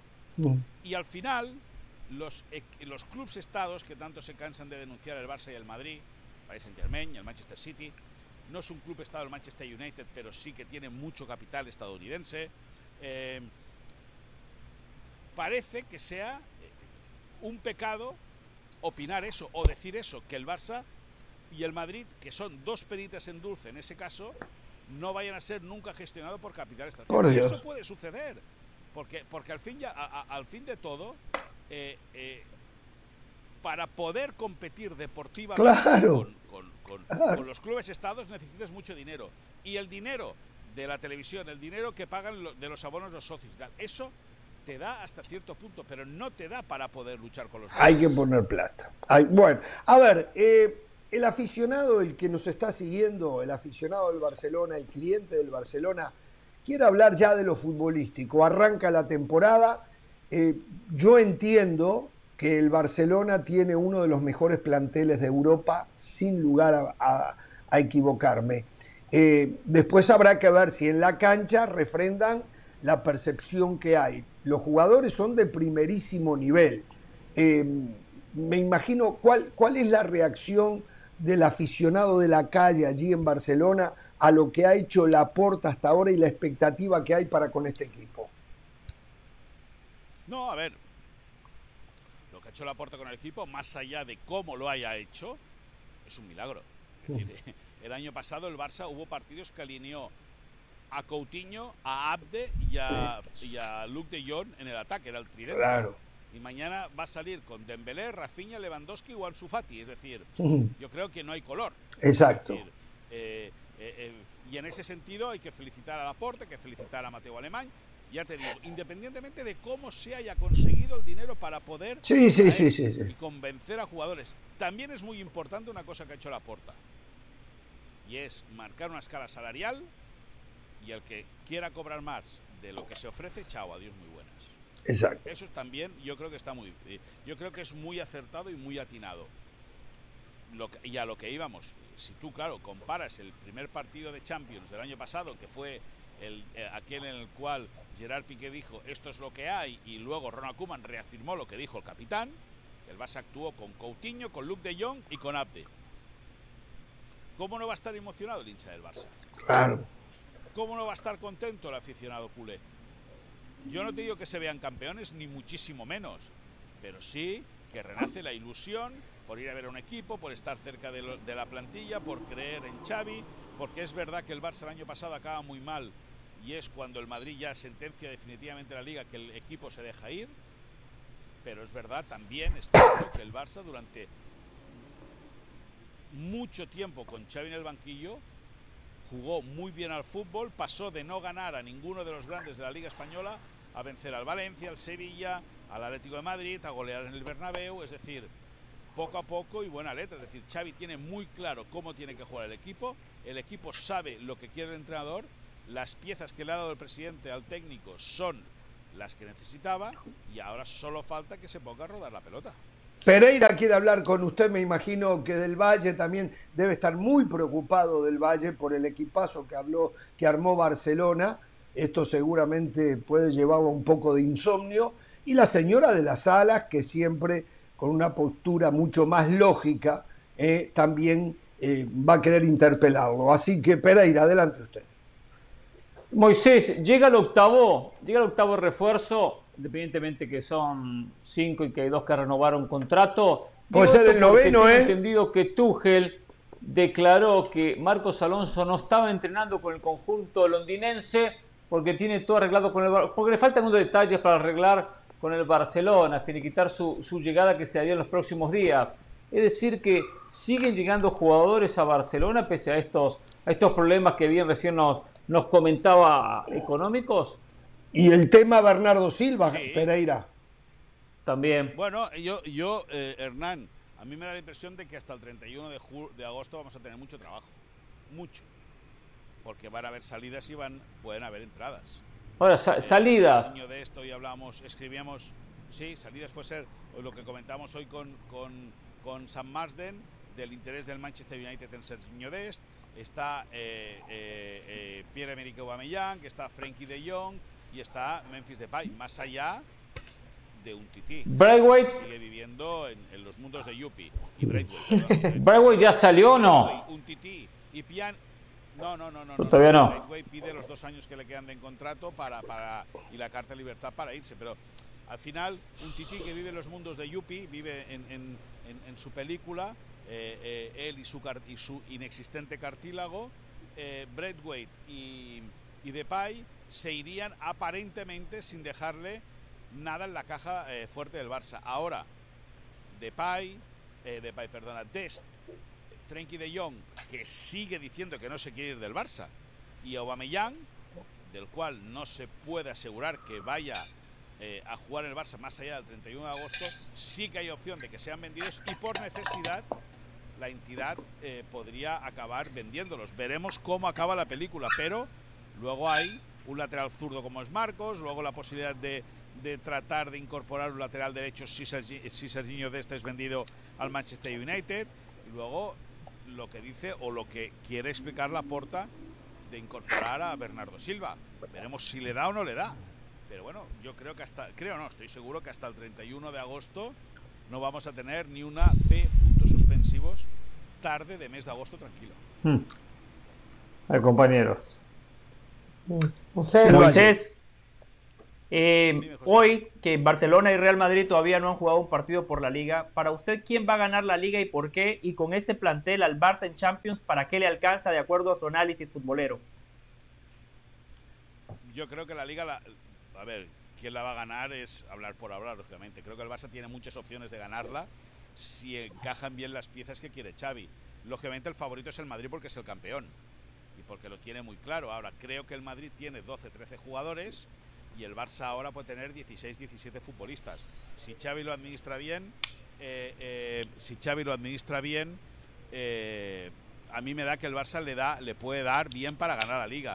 Y en Champions, pues es una incógnita. Pero algún día estos clubes estados como el City, como el Paris Saint Germain, la continuidad del Liverpool, estos clubes son muy potentes. Yo no sé si el Barça, que es verdad que ha incorporado muy bien, pero que tiene una plantilla muy joven, le va a poder dar por experiencia y por calidad como para poder ganar la Champions League. Tengo que hacer una pausa, Moisés, ¿nos puede aguantar? Nos aguanta un momentito, Moisés, tenemos que hacer una pausa corta. Carolina quiere también preguntarle algo. Eh, volvemos, ¿eh? El plantel del Barça le da para la Liga, le da para la Champions, le da para la Copa del Rey. Si no le da el Barça, no le da a nadie. Se compraron todo. Volvemos.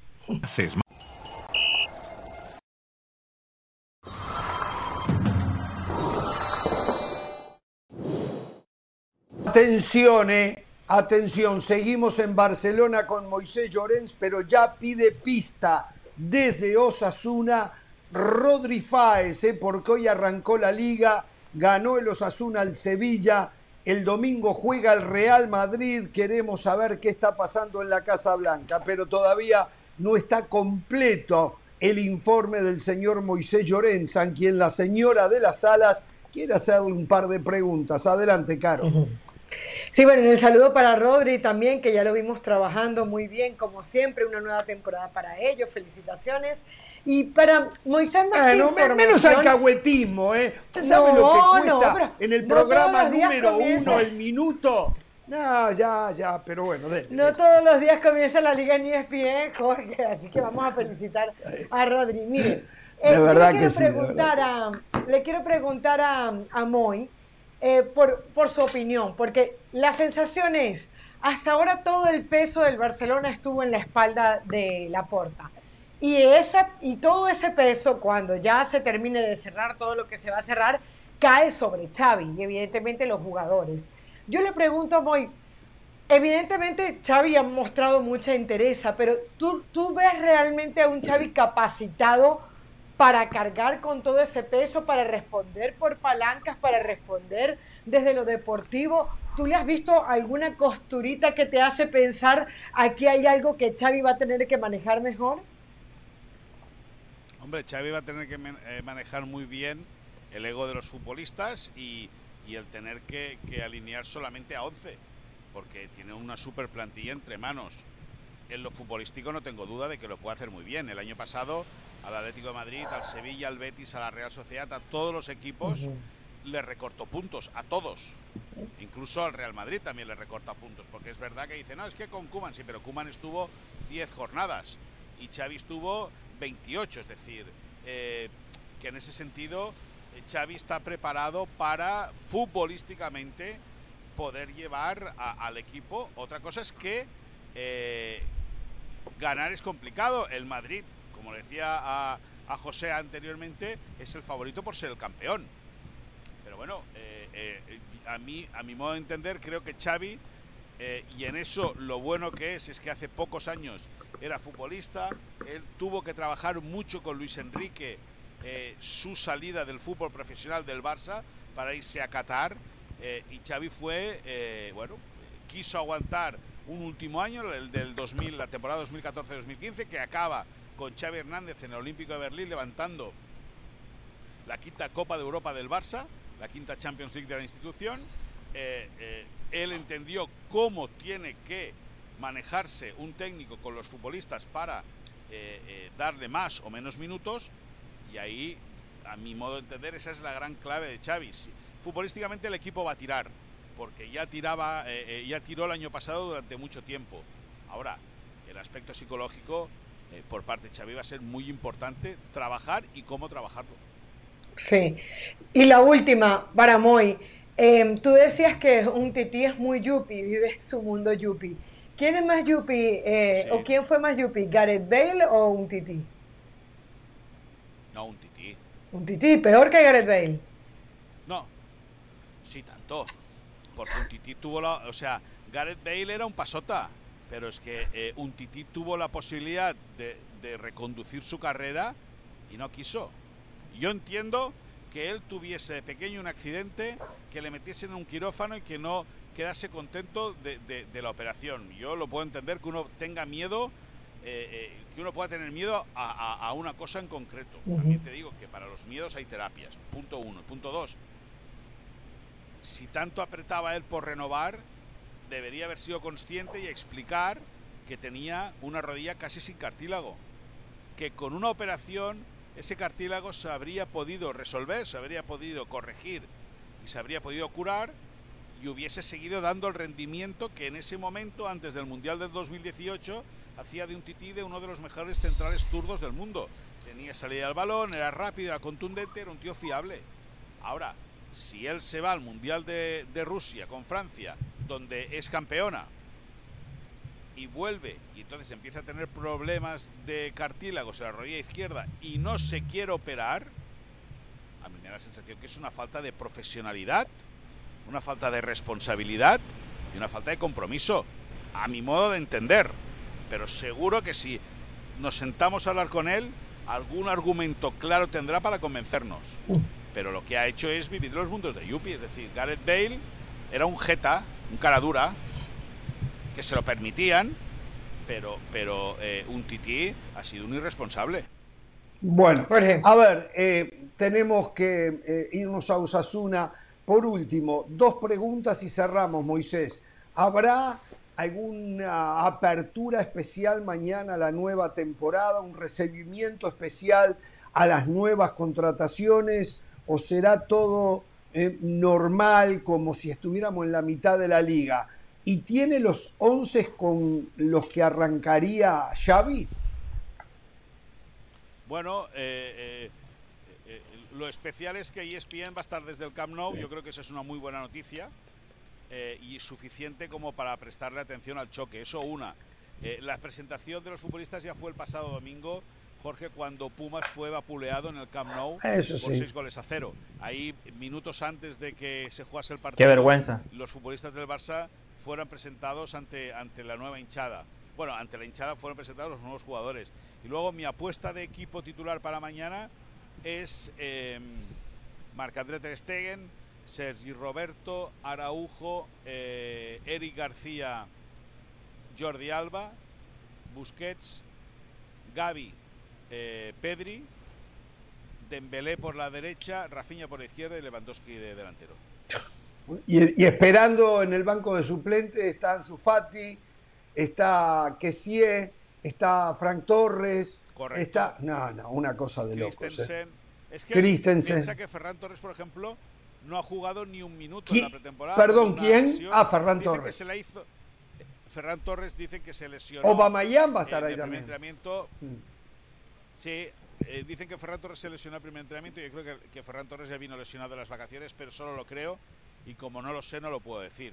Pero bueno, que, mañana echa a andar el nuevo Barça y, y- Xavi Hernández va a tener que empezar ya a mover muy bien las piezas para que la gente siga motivada, siga metida y siga soñando en volver a ganar un título de liga después de, dos- años. Seguramente el lunes estaremos hablando con usted con una sonrisa de oreja a oreja. ¿eh? Atención, que en el Rayo debe arrancar jugando Falcao. ¿eh? Cuidado con eso.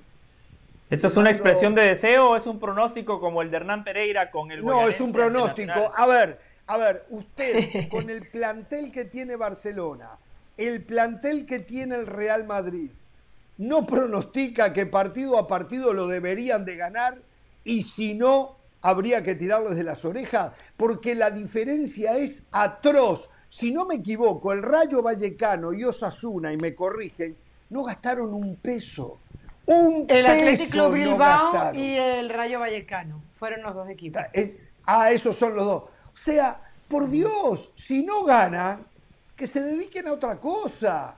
La verdad que la liga está totalmente desfigurada, hace años que está desfigurada, mientras se permiten que estos dos hagan lo que hacen. Y después salen a festejar y van a las Cibeles o no sé dónde van ahí en, en Barcelona y festeja.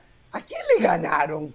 A una pobre gente que trató a través del pundonor, de las ganas, de ir a jugarles un partido, pero que las posibilidades son de menos 10 casi, ¿no? Gracias, Moisés. Buenas noches a todos. Gracias. En vivo, Moisés Llorens desde Barcelona y en vivo desde Osasuna, donde asistió eh, al triunfo del equipo local frente al Sevilla en la inauguración, en Pamplona, ¿no verdad? En la inauguración de la nueva liga, el señor Rodri Fáez, a quien ya saludamos. ¿También hace tanto calor en Pamplona como lo hace en Barcelona y seguramente en Madrid? ¿Qué tal, Jorge? ¿Cómo estás? Te digo una cosa. Hoy, este partido aquí en el Sadar, entre Osasuna y Sevilla, ha sido el partido más caluroso en el que yo he estado en mi vida. Es el partido más caluroso en toda la península ibérica, más que en Barcelona, más calor incluso en Madrid. Es una aberración lo que hemos visto hoy en el sentido físico, porque yo se lo he dicho a los jugadores de, oye, tenéis un valor y una forma física espectacular, porque yo arriba en la cabina estaba tranquilamente a 45 grados centígrados, que es más de 104 grados Fahrenheit, y los jugadores hoy han comenzado el partido a 103 grados Fahrenheit. Es increíble. Y era de noche, era de noche. Era de noche. claro, claro. Eh, no, no, no, una cosa de no creer. En, Sudamérica eh, se acostumbra a hacer eso, principalmente en Colombia eh, con los rivales, los pone a las. También a las 3 En Barranquilla, en Barranquilla la Bella. No a las 9 de la noche, a las 3 de la tarde en Barranquilla. Y dicen que los visitantes que se jodan, que ellos son los locales. Y, ah, y, el, y en el vestuario te apagan el aire acondicionado todavía. que se jodan. Que se jodan, ellos son los locales y hacen lo que quieren. Y hacen lo que Buda, quieren. Buda, vuelve, Buda, vuelve. Es, verdad, es verdad, es verdad, es verdad. El Buda, el Buda que me tragué hoy. Bueno, a ver, Rodri, primero, la fiesta de inauguración, la gente en el Sadar, eh, contenta que hay fútbol de nuevo en España. Muy contenta, Jorge. Además, os digo una cosa, yo no había venido a la, al Sadar eh, desde la remodelación, o sea, yo había estado antes, hace unos tres años, y en 2021 se ha remodelado, se ha inaugurado. Es espectacular lo bonito que le ha quedado el estadio Osasuna. Es espectacular además también cómo ha crecido el, rendimiento del proyecto deportivo, que, que, es un proyecto deportivo estabilizado en primera. El año pasado un poco más y casi se meten en la lucha por la competición europea. Este año, aunque no lo digan, con la boquita pequeña están ahí también, diciendo, oye, nos hemos reforzado con gente muy importante. Y yo os digo una cosa, hoy el Sadar, que siempre lo ha sido, pero hoy más todavía, ha tenido el 85% de la, de la capacidad llena en un momento tan complicado, que es el momento de agosto, que todo el mundo aquí está de vacaciones, pero aquí la gente ha respondido, fiesta y animando desde el principio. Imagínate al final, sobre todo también con ese 2-1, con el penalti, etcétera. Una fiesta bien Pamplona muy bonita, con gente además de Sevilla, buen rollo entre las aficiones. O sea, fiesta espectacular para empezar la temporada 2022-2023. A ver, eh, sí que Lopetegui se ha quejado de algo de un penal. Nosotros no pudimos ver el partido, estábamos al aire ¿Qué es lo que pasó, si puedes resumir, Rodri? Te lo resumo con una frase que me decía alguien del Sevilla, Jorge, justo después del partido. Y es alguien que me lo dijo fuera de micrófonos. Me dice, es que no sabemos qué ha pitado el árbitro. Porque hay una, digamos que es el típico rechace, que el jugador de Osasuna se tira un autopase, pero para salir del área. No en dirección a la portería, sino en dirección para salir del área. Y Papu le da un poco con la mano, pero depende de la toma, no es una mano clara. Y luego con la otra mano le da aquí pero es que es un penaltito. O sea, es que es un penaltito. Y ahora mismo la gente de Sevilla está mosqueadísima. Rafa Mir, Julen Lopetegui, Papu Gómez, que lo hemos tenido también, eh, al igual que al resto, en los micrófonos de ESPN. Todos quejándose de una cosa importante. Dice, no puede ser que hoy, en el primer partido de liga, nos piten este penaltito, que es la frase penaltito, cuando hace dos semanas recibimos la visita del Comité Técnico de Árbitros en la Ciudad Deportiva del Sevilla y nos prometieron y nos prometieron los árbitros que no iba a haber penaltitos. Y en la primera jornada, Exacto. y empate, claro, y, te quitan dos puntos y está la gente mosqueadísima. ¿Sabe, Sabes que yo tenía una ilusión tremenda de que los árbitros, y lo dije, eh, que iba a esperar, que los árbitros de verdad arbitraran con sentido futbolístico. El tema del VAR le ha quitado, ha hecho muchas injusticias y le ha quitado el olor a fútbol, el sentido futbolístico. Miran un papel en blanco y negro y marcan. o sea, lo que pasó ayer en Copa Libertadores, en un ratito lo vamos a hablar, es, es algo similar. Eh, el, reglamento del fútbol le ha quitado el espacio al fútbol. ¿eh? Pero bueno, eh, hablemos del Real Madrid, Rodri. ¿Cómo apronta, digo, con estas locuras que ha hecho el Barcelona y el plantelazo que se ha armado, cómo se siente esto en Madrid? Bueno, se siente de una forma eh, quizá sorprendente porque sí que es cierto que tú hablas con jugadores y con gente del club y todos te dicen lo mismo. Hombre, lo del Barcelona, eh, bueno, nadie, nadie esperaba que al final del mercado o en este punto del mercado de fichajes de verano el Barça se iba a reforzar de la forma que se ha reforzado y eso sí que es cierto que ha caído como sorpresa en el seno del club, pero la verdad es que ellos eh, están bastante confiados. Ellos interpretan en el Real Madrid que tienen un bloque continuista desde el año pasado, que se han reforzado en dos posiciones en las que necesitaban reforzarse, porque, por ejemplo, en el centro del campo con la llegada de Chouameni era una demanda tanto de Ancelotti como de Zidane, y esto ya estamos hablando de hace cuatro años, que no tenían un replacement eh, Casemiro, y luego la opción de poder rotar en defensa con la llegada de Rudiger es algo que le viene muy bien al Real Madrid, que, ha mantenido el, el bloque y que encima se ha reforzado bien. Ahora, hubiera estado muy bien, la guinda hubiera sido Mbappé, no pudo llegar, pero aún así la gente está tranquila, viene además con buena sintonía después de ganar al Eintracht en la Supercopa de Europa, y la verdad que veo un ambiente que hacía mucho tiempo que no veía en cuanto a tranquilidad. Y mirad que hemos visto años plácidos en el Real Madrid, pero no hay un escándalo, no hay nada importante más allá de lo de Mbappé, que ya está olvidado, y hay una situación muy tranquila. Bueno, es lógico también. Se han ganado todo. Creo que se pueden tomar un año sabático por encima de que el clientismo no lo aceptaría. Eh, o sea, ya no tienen la obligación que sí tiene Barcelona. Si Barcelona no gana mínimo la liga, el fracaso debe ser de los mayores más grandes en la historia del fútbol español. Esa es la verdad. Ah, Ahora sí creen la palabra fracaso, qué bueno. Bueno, no, est- eso sí sería un fracaso. Después de hipotecar la institución por 25 años, lo mínimo que puede pasar es ganar una liga de dos o dos y medio. Eso es lo mínimo. Pero voy a hacer algo, yo me voy a callar y, y el señor José del Valle seguramente como clientazo del Madrid querrá hacerle alguna pregunta. Y después dejamos a Pereira y Caro de las Alas. Adelante del Valle. Sí, como periodista le quiero hacer un par de preguntas eh, Ah. a Rodri. Eh, el equipo Rodri, eh, Ancelotti había avisado que en la Supercopa de Europa iban a jugar los mismos que jugaron la final de Champions. Para arrancar la liga, ¿cuál sería el 11? A ver, no lo saben todavía ni ellos. Yo creo que Ancelotti mañana por la mañana hará un pequeño esbozo de lo que de lo que va a hacer. Vamos a ver, alguno va a rotar. Yo creo que después del partidazo del otro día Valverde ha demostrado ha demostrado que todavía tiene eh, opción para ser titular. Yo creo que Valverde va a ser titular. Camavinga yo creo que sí que va a dar ese pasito hacia la titularidad, porque además se enfrenta a una Almería que, con todos los respetos, eh, le falta medio equipo todavía, porque está muy, muy, muy, muy, muy verde.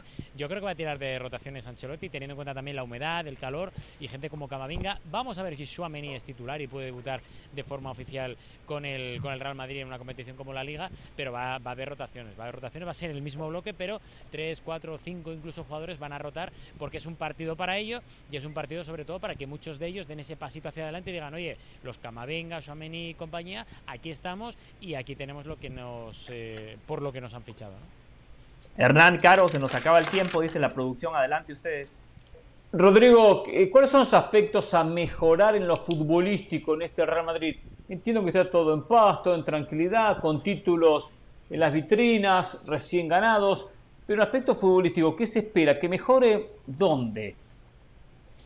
Sobre todo Hernán atrás, o sea, es que es lo que tienen que mejorar atrás y quizá un poco el pivote defensivo, porque Casemiro el año pasado hizo dos o tres partidos muy buenos, pero el global de la temporada fue bastante pobre de Casemiro. Y yo creo que atrás la contundencia que puede aportar eh, Rudiger por una parte y sobre todo la opción para poder rotar si Mendy es tan irregular como el año pasado por culpa de, la- de las lesiones, creo que es algo que el Real Madrid tiene que mejorar. Creo que se ha dado ese pasito hacia adelante. Arriba no le puedes pedir nada porque Vinicius, Rodrigo, Benzema están como están y están muy bien. El centro del campo con Modric, Cross, la entrada que tiene que mejorar tanto de Valverde como de eh, Camavinga en cuanto a titularidades, yo creo que es algo que va a estar garantizado, pero sobre todo atrás. Atrás tiene que mejorar mucho y esa faceta de defender en bloque creo que tiene que ser imprescindible. Rodri, yo quiero volver a Pamplona. Vi la jugada del Papu Gómez yo creo que no llega ni a penaltito, es que eso no es penalti. Y lo otro, creo que también el mosqueo, como le llamas tú, del Papu, tiene que ver porque hubo un penal a favor del Sevilla, el portero le tranca al Papu Gómez al minuto 65 y esa sí no la, no la decretaron, que para mí era mucho más clara. Pero te quería preguntar por el Tecatito, porque vi un par de jugadas muy buenas, sobre todo un pase que le hace a Papu el primer tiempo. ¿Cuáles fueron tus impresiones estando ahí en el campo que tienes una mejor visión del Tecatito? Claro, te lo resumo con un titular, Tecatito y 10 más. Es que ahora mismo el Tecatito está tan Oh. bien es el hombre para mí que, que, pone ese plus de calidad al equipo. Papu Gómez es un hombre que también puede ser diferencial, pero es que el Tecatito es el que ha movido el equipo en ataque, eh, metiéndose desde la banda hacia el centro. Es el hombre que ha estado entre líneas intentando eh, tirar hacia abajo el muro muy complicado defensivo de Osasuna. Es un hombre que además tiene rapidez tiene potencia. Lo han sustituido a la segunda parte, pero porque es normal, el calor era agobiante y además eh, ha hecho más kilómetros que nadie y es un hombre que durante toda la temporada está tranquilos y sobre todo seguros de que va a ser titular indiscutible siempre y cuando le acompañe la forma física. Nos tenemos que ir, Rodri, únicamente. El equipo puede ser la repetición de lo que hizo frente al Eintracht Frankfurt en la Supercopa de Europa, o sea, los mismos 11. Yo creo que va a rotar un poco, Jorge. Creo que va a rotar y creo que va a meter, pues eso, a Camavinga. Igual Xiomeni tiene la opción de ser titular. Yo creo que va a rotar en algún puesto importante, tres, cuatro, cinco, incluso rotaciones, porque creo que además el Real Madrid contra el Almería tiene claro favoritismo. El Almería, por cierto, me contaban a día de hoy que todavía tiene 11 jugadores eh, solo inscritos, por lo cual tiene que ir inscribiendo mañana, pero que, el- que le falta todavía al Almería. ¿eh? Y vamos a ver qué pasa con varias ventas que tiene el, el jeque almeriense, que es un equipo que, si decimos que el resto están en construcción, la Almería es que todavía está con los pilares a partir de los cuales tiene que construir el equipo. Un abrazo, Rodri, muchas gracias. ¿eh? Un abrazo a todos. Chao, gracias, Rodri Fáez, desde Pamplona, en el triunfo de Osasuna sobre el Sevilla con un penal que ya muchos dicen empiezan a darle una mano al Barcelona y al Real Madrid, ¿eh? porque los rivales que pueden ser un Sevilla, un Atlético de Madrid, empiezan a meterles la mano. Será, no me consta, no sé, prometieron un tipo de arbitraje que en el primer partido, por lo menos, por lo que me cuentan y lo que acaba de ver la señora de las alas, es más, de repente en un ratito tenemos nosotros aquí ese penal para mostrarlo. No fue. De nuevo, ya hay gente que empieza a especular que quieren darle una mano a los dos de arriba para que entre ellos decidan Hmm. la liga. ¿eh? No es necesario. señoras, se- eh, se- y bueno, mire, mire lo que gastó Barcelona, no sería necesario. Una cosa para aclarar, Barcelona gastó 153 millones de euros. El Sí. Real Madrid, que no precisaba, es campeón de Europa, gastó 100. O sea, cuidado, ¿eh? Que uno dice, claro, por todos los que llegan en Barcelona. El Real Madrid, en un jugador, gastó 100. Una locura, muchachos. Es una locura lo del Barcelona, es una locura lo del Madrid. No hay competencia, no hay fair play, por más que el señor Javier Tebas se empeñe en hacernos creer que hay un fair play, se compite en condiciones absoluta y totalmente diferente entre dos y el resto. ¿eh? Vamos a la pausa, volvemos.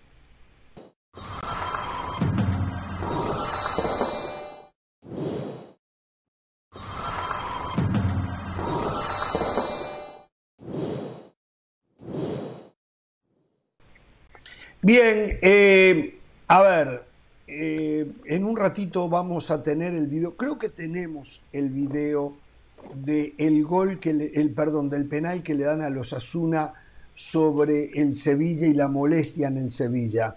Una liga que ya arranca con polémicas arbitrales. Lo grave de todo esto es lo que decía Rodri Fáez. También en un ratito vamos a ver lo que pasó anoche en Copa Libertadores de América y la polémica arbitral que llevó a que Estudiantes de La Plata quedara eliminado. Le pregunto a la producción, ¿tenemos el penalito, según nos cuentan, que le dieron a los Asuna? Ah, a ver, el de Osasuna todavía no, en un ratito lo vamos a ver. El tema arbitral ya en el arranque de la temporada comienza a ser. Vamos a ver lo que pasaba anoche. Esta es una nueva tendencia que hay en el arbitraje, en el papel blanco y negro del arbitraje. Algo que nadie puede comprobar, como es la obstrucción al portero, la obstrucción visual al portero. tenemos que aceptar que en esto que van a ver, y ya le pido que lo corran, el futbolista en posición... a-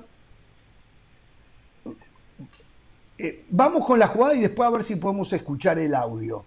Eh, me gustaría para así los compañeros pueden ir opinando sobre la jugada. El futbolista que está en posición adelantada de Estudiantes de La Plata está mucho más cerca de lo que hemos visto en anterioridad. El último, aquel de, de Fidalgo, De Fidalgo. que le anularon al América aquel golazo que... que Y el de Vega, Si se tiene un poquito de sentimiento por el fútbol no se podía hacer. Acá hay algo parecido, ¿eh? acá hay algo parecido. Vamos a esperar a ver que venga. Primero el audio del bar me dicen, bueno, vamos a escuchar el audio del bar entonces, de lo que pasaba ¿eh? y lo que terminó decidiendo el árbitro Matonte uruguayo ¿eh? y el bar también uruguayo con Andrés Cuña, ¿eh? lo que decidieron que terminó dejando a estudiantes de La Plata por el camino. Vamos con el audio. Cuando ella me diga. ¿Le, le causa, ¿Le causa un impacto? Para mí. Para mí. Y quiere que se quede que hable El, guardameta siempre ve el, bal- siempre ve el balón ahí, salvo en un momento, y, y no, le, no le impide el movimiento de tirarse. Por esta la, la línea del arco. Y cuando sale el balón, que golero no está por delante del golero. Cuando sale el balón, no está por delante del No. golero. El que está tapando la visión del golero Está es el compañero en todo caso. Pará, pará, tranqui. Estoy de acuerdo. Él no hace un movimiento hacia el balón. Es así, ese fuera de Vamos. Pero yo no sé. La venga a evaluar. Andrés, Sancionamos fuera de juego. Sí, Andrés. te recomiendo un on-field review para que evalúes si hay interferencia o no del jugador que está en posición de fuera de juego. Bien. Vamos a mostrarle primero el- la de atrás del arco, esa. Ojo que va, no, Javier, Javier. Este de acá, Andrés. Espera, espera, espera. Espera, espera, Elian. Ahora cuando venga. ¿Estás, Andrés? Sí. Ahí te muestro, después te voy a mostrar la posición, pero ahí te muestro el movimiento del jugador después del cabezazo.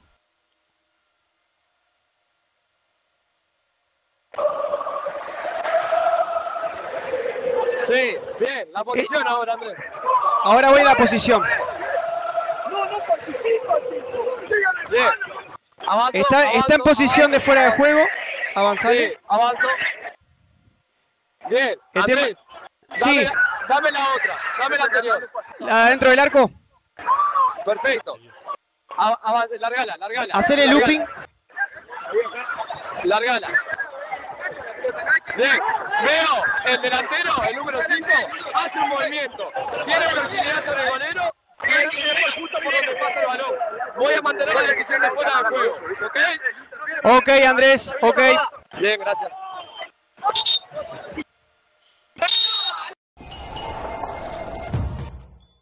Bueno, ahí lo vieron. Saben que viéndolo ahora inclusive me queda clarísimo que no había obstrucción al arquero. Que no están, marca no están anulando el gol por obstrucción, ¿eh? Eh, obstrucción visual. Están anulando el gol porque estaban viendo si el jugador hizo a por el balón o no, si tuvo un movimiento eh, por el balón o no. Yo digo que de vuelta, si ustedes ven y si quieren podemos correr, no había forma que el arquero llegara a donde iba la pelota. No había forma. Iba contra, ahí está, pero mírenlo, no, había, no existía la posibilidad que el arquero pudiera. Ahí el arquero ve al jugador que va a ejecutar. Ahí está clarísimo que lo ve. ¿Ok? El jugador que está en posición adelantada no hace por la pelota. Es más, Al contrario, se recoge. exa- Exacto, se recoge. Exacto. Entonces, a ver, ¿cómo es posible que no haya un sentido futbolístico y no reglamentario estrictamente cuando la historia del reglamento arbitral ha sido siempre alrededor del sentido futbolístico? Siempre se ha priorizado el gol. Entonces, acá está claro, está clarísimo que el arquero no podía llegar a esa pelota. Es opinión, seguramente hay opiniones encontradas. Hoy yo me tragué el Buda, es lo que digo y ahí lo voy a dejar y los escucho a ustedes. Sí, es una jugada muy difícil, una jugada de interpretación del árbitro, por supuesto. El único argumento que puede encontrar es que distrae al arquero. Lo único que distrae al arquero por tener un jugador tan cerca. Ahora, viendo también esta repetición, especialmente con esta cámara, el lo tendría que dado como válido. ¿eh? Eh, yo tenía otra postura, pero veo esta repetición y veo, es verdad, eh, eh, Morel se mueve para no tener contacto con la pelota. El que le pega a estudiante, que es Luciano Lolo, cuando le pega la pelota, le pega de primera, ante el rebote en, en- en el poste, él no acomoda nunca la pelota, como que en el rebote con la pierna ahí le, le- le impacta, va tan rápido que era imposible para el arquero llegar. Eh, yo solamente digo una cosa, ¿no? porque sé que el tiempo es corto. Ha habido muchas decisiones polémicas en Copa Libertadores similares a la que vemos. Se puede decidir ambas cosas y haber argumentos para defender ambos puntos. Pero la mayoría, por no decir en todas, los árbitros terminan decidiendo a favor de los equipos brasileños, que son los mejores. No hay duda, son los Sí. mejores. Pero ha habido Y son más. casos de polémica. Pero esa es la historia del fútbol en Sudamérica. Llevando las ¿eh? mejores decisiones. Esta- esa es la historia del fútbol en Sudamérica, ¿eh? no es de ahora. ¿eh? Yo hace Sí, años que vengo es señalando verdad. eso. ¿Eh? José. Yo creo que el guardameta no, no llegaba a la pelota, pero el reglamento no habla de eso. Yo hubiese dado el gol, pero entiendo perfectamente por qué el árbitro termina eh, decidiendo que es fuera de juego. Eh, me- eh, el diálogo es muy claro y me gustó muy bien el procedimiento del VAR. El VAR no trata de inducir al árbitro para que pite algo. Le dicen, te sugiero que veas un posible fuera de juego. El procedimiento fue el correcto. El árbitro se dejó llevar por las dos repeticiones, se da cuenta que hay un futbolista en posición adelantada y él interpreta que cuando él se quita, de, de- de alguna manera termina participando de manera activa. Puede ser un elemento distractor para el guardameta. Segundo, puede ser que haya obstruido al guardameta. En esa toma que vemos, esa toma no es la mejor para decir si hay obstrucción o no, porque esa toma está de manera paralela a la pelota. Lo mejor No es está detrás del arquero, más a la no izquierda. está detrás del Exactamente. Exactamente. Entonces, Ah, Jorge, ah. yo pienso, yo pienso que el árbitro interpreta una posible obstrucción a la visibilidad del arquero, interpreta que el delantero al quitarse y no hacer por la pelota termina participando de manera activa y por eso termina anulando. Entiendo que haya gente como Jorge, como Hernán que me digan yo hubiese dado el gol, pero bajo ningún parámetro podemos catalogar esto como un robo. Es una interpretación. No, yo del nunca hablé de robo. No, no, no. Yo no, sí no, lo no, catalogo robo como no, una José. agresión al Nadie habla de fútbol. robo, ¿eh? Sí lo catalogo como una agresión al fútbol. El Perdón, reglamento. yo no, lo, yo no lo decía por ustedes, lo decía por Verón, por ejemplo, por Juan Sebastián Verón. Pero él no dijo Señor. robo, ¿eh? No, no, Ah, no, pero él no dijo robo. Conmebol haciendo lo Pero- que hace pero- Conmebol. No importa cuando leas esto. Eso es lo que dijo Juan Sebastián Verón. O sea, lo que dice, él no dice robo, él, él lo que dice es que Conmebol, ante cualquier duda, ahí pone la bandera de Brasil, apoya a Brasil. No importa cuándo lo lea, sea hoy, pasado, hace un año, la otra Copa siempre ha sido la historia. 3, 5, 10. Ha sido Eso la historia. Qué ternura. tampoco robo. Pero ha habido cantidad Sí, de ver. casos, cantidad. Y quienes seguimos la Copa Sí, Libertadores, lo recuerdo con Palmeiras, Cerro Porteño, a Cerro Porteño lo perjudicaron hace uno o dos Libertadores atrás. También cuando Flamengo juega contra, creo que fue la Católica en Chile. Le hablo de Libertadores de hace dos años, ¿eh? de un año, ¿eh? de tres años. O sea, muchos casos polémicos, muchísimos. Pero siempre se terminó Sí. pitando a favor de Flamengo, de Palmeiras o del, del que fuese. Pero de Brasil. Miren, yo, yo, di- yo hice aquí una captura porque si yo fuese eh, la brujita Verón o Zelinsky o, o quien fuera de Estudiantes de La Plata o fanática, sí estaría muy, muy, muy, muy, muy, muy molesta. Porque yo cuando vi lo de la obstrucción y vi la jugada en la foto, dije, ah, es que estaba muy cerca. Pero veo y veo la jugada y a ver, vuelvo de nuevo. ¿Qué se dijo? La gente del bar tenía que estar 100% de acuerdo en llamar al principal. Tú llamas al principal en un momento del partido como este y le creas la duda. Y se captura Claro. en una de las cosas que dice uno de los árbitros y le dice, dice el bar adentro cuando está revisando la jugada, dice, para mí el guardameta siempre ve el balón, salvo en un momento, Sí. y no le impide el momento de tirarse. Hay alguien en el bar que está diciendo que no influye el fuera de lugar, que es un fuera de lugar pasivo, no es activo. Repito, hay alguien en el bar que considera que no hay un fuera de lugar. Y al final, no sé si es Cuña, creo que es Cuña, Andrés Cuña, el que termina decidiendo llamar al árbitro. ¿Qué pasó con la parte en donde todos tenían que estar de acuerdo en el bar que era fuera de lugar, que no era gol. Para para después poder llamar al árbitro. principal. ¿Qué pasó con esa parte? Entonces, evidentemente, estamos aquí cuatro. Los cuatro pensamos que el, árbi- que el portero no llegaba, que no lo anularon bien, que puede ser, pero que no tanto. Te estás jugando un pase en las semifinales de la Copa Libertadores. Lo correcto no era llamar al árbitro. La prioridad la tiene el gol, la prioridad la tiene el fútbol, la prioridad la tiene la jugada y proteger el, el- el- el gol. ¿Qué se protege? Siempre digo lo mismo, el gol. No tenían que haber Exacto, llamado al el gol, principal, el gol, no se tenía que gol. haber anulado el gol. El gol, totalmente Solo, mal. solo le digo, ¿eh? El No gol- se defiende. Y el gol de. Víctor, el gol de Víctor Roque, el gol de Atlético Paranaense, minuto 96, tiene Ah, mucha similitud, vean el gol, con aquel gol que le anulan a, Matías Suárez en el partido de River Vélez. Muy parecido, cuando cabecea y, mueve la cabeza hacia abajo y pareciera que termina rozando el brazo. No es claro, no es claro si lo rozó o no, pero ni se analizó, ¿eh? simplemente se sigue y gol del equipo brasileño que se metió en las semifinales.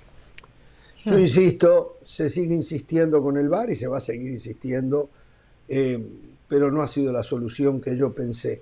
Nos han cambiado el deporte y algunas veces ha hecho justicia, o muchas veces ha hecho justicia, pero para ello muchas veces han hecho injusticia, como esto que acabamos de ver.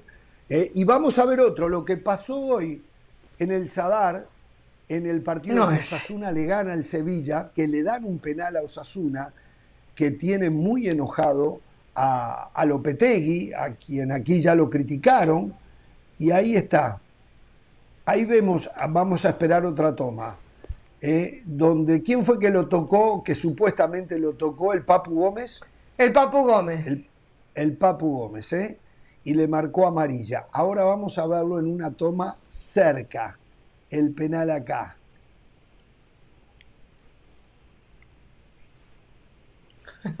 Y sabe una cosa, fue afuera, no fue adentro.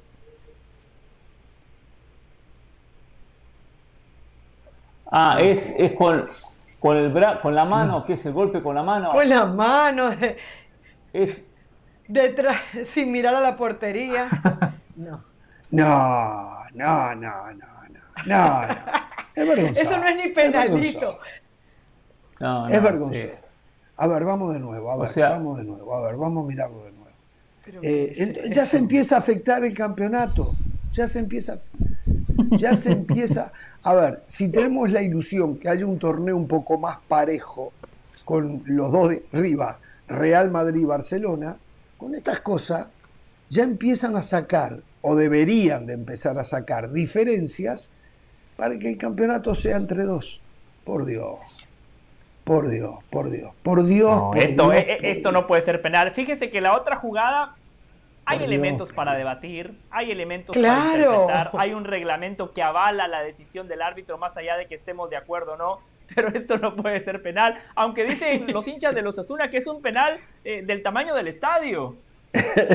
Debe ser muy Bueno, ¿qué van a decir? ¿Qué van a decir? No, una vergüenza, Seguro, una vergüenza. claro.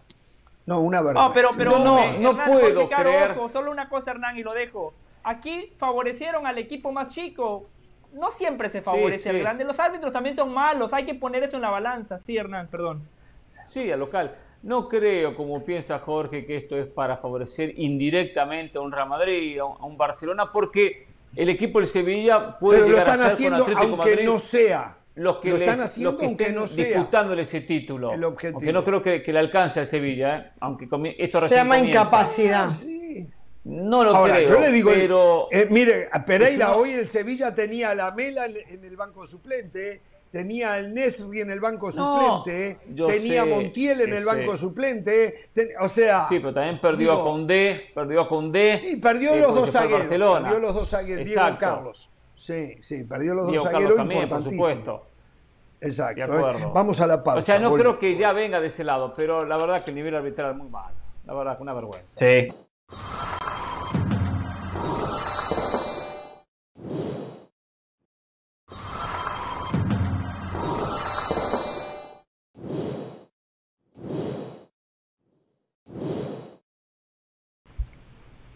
Bien, a ver, eh, se viene una nueva jornada del fútbol mexicano que empezó anoche eh, con el empate Querétaro Atlético de San Luis 1 a 1 en la corregidora. Ganaba San Luis por 1 a 0 gol de Abel Hernández y en el minuto 90 ya cuando terminaba el partido José Angulo puso el 1 a 1. Sigue hoy con Necaxa frente a Monterrey y el partido que va por esta pantalla, Tijuana frente a Puebla, esta noche a las 10 de la noche con una previa comenzando a las 9 y 30, José. Correcto, Usted 9.30 con Elizabeth Eli Patiño. Patiño, el partido con Mauricio y Caro. Perfecto. Perfecto. Mauricio Pedrosa, Caro de las Alas para el relato y el comentario. Pero hay algunos partidos que siempre son los más atractivos. Eh, uno de ellos es el Pumas América de mañana a las 8 de la noche, hora del este. Un Pumas que fue vapuleado por el Barcelona y habrá que ver si eso le pudo haber afectado mentalmente al equipo de Andrés Lilini, que yo creo que no.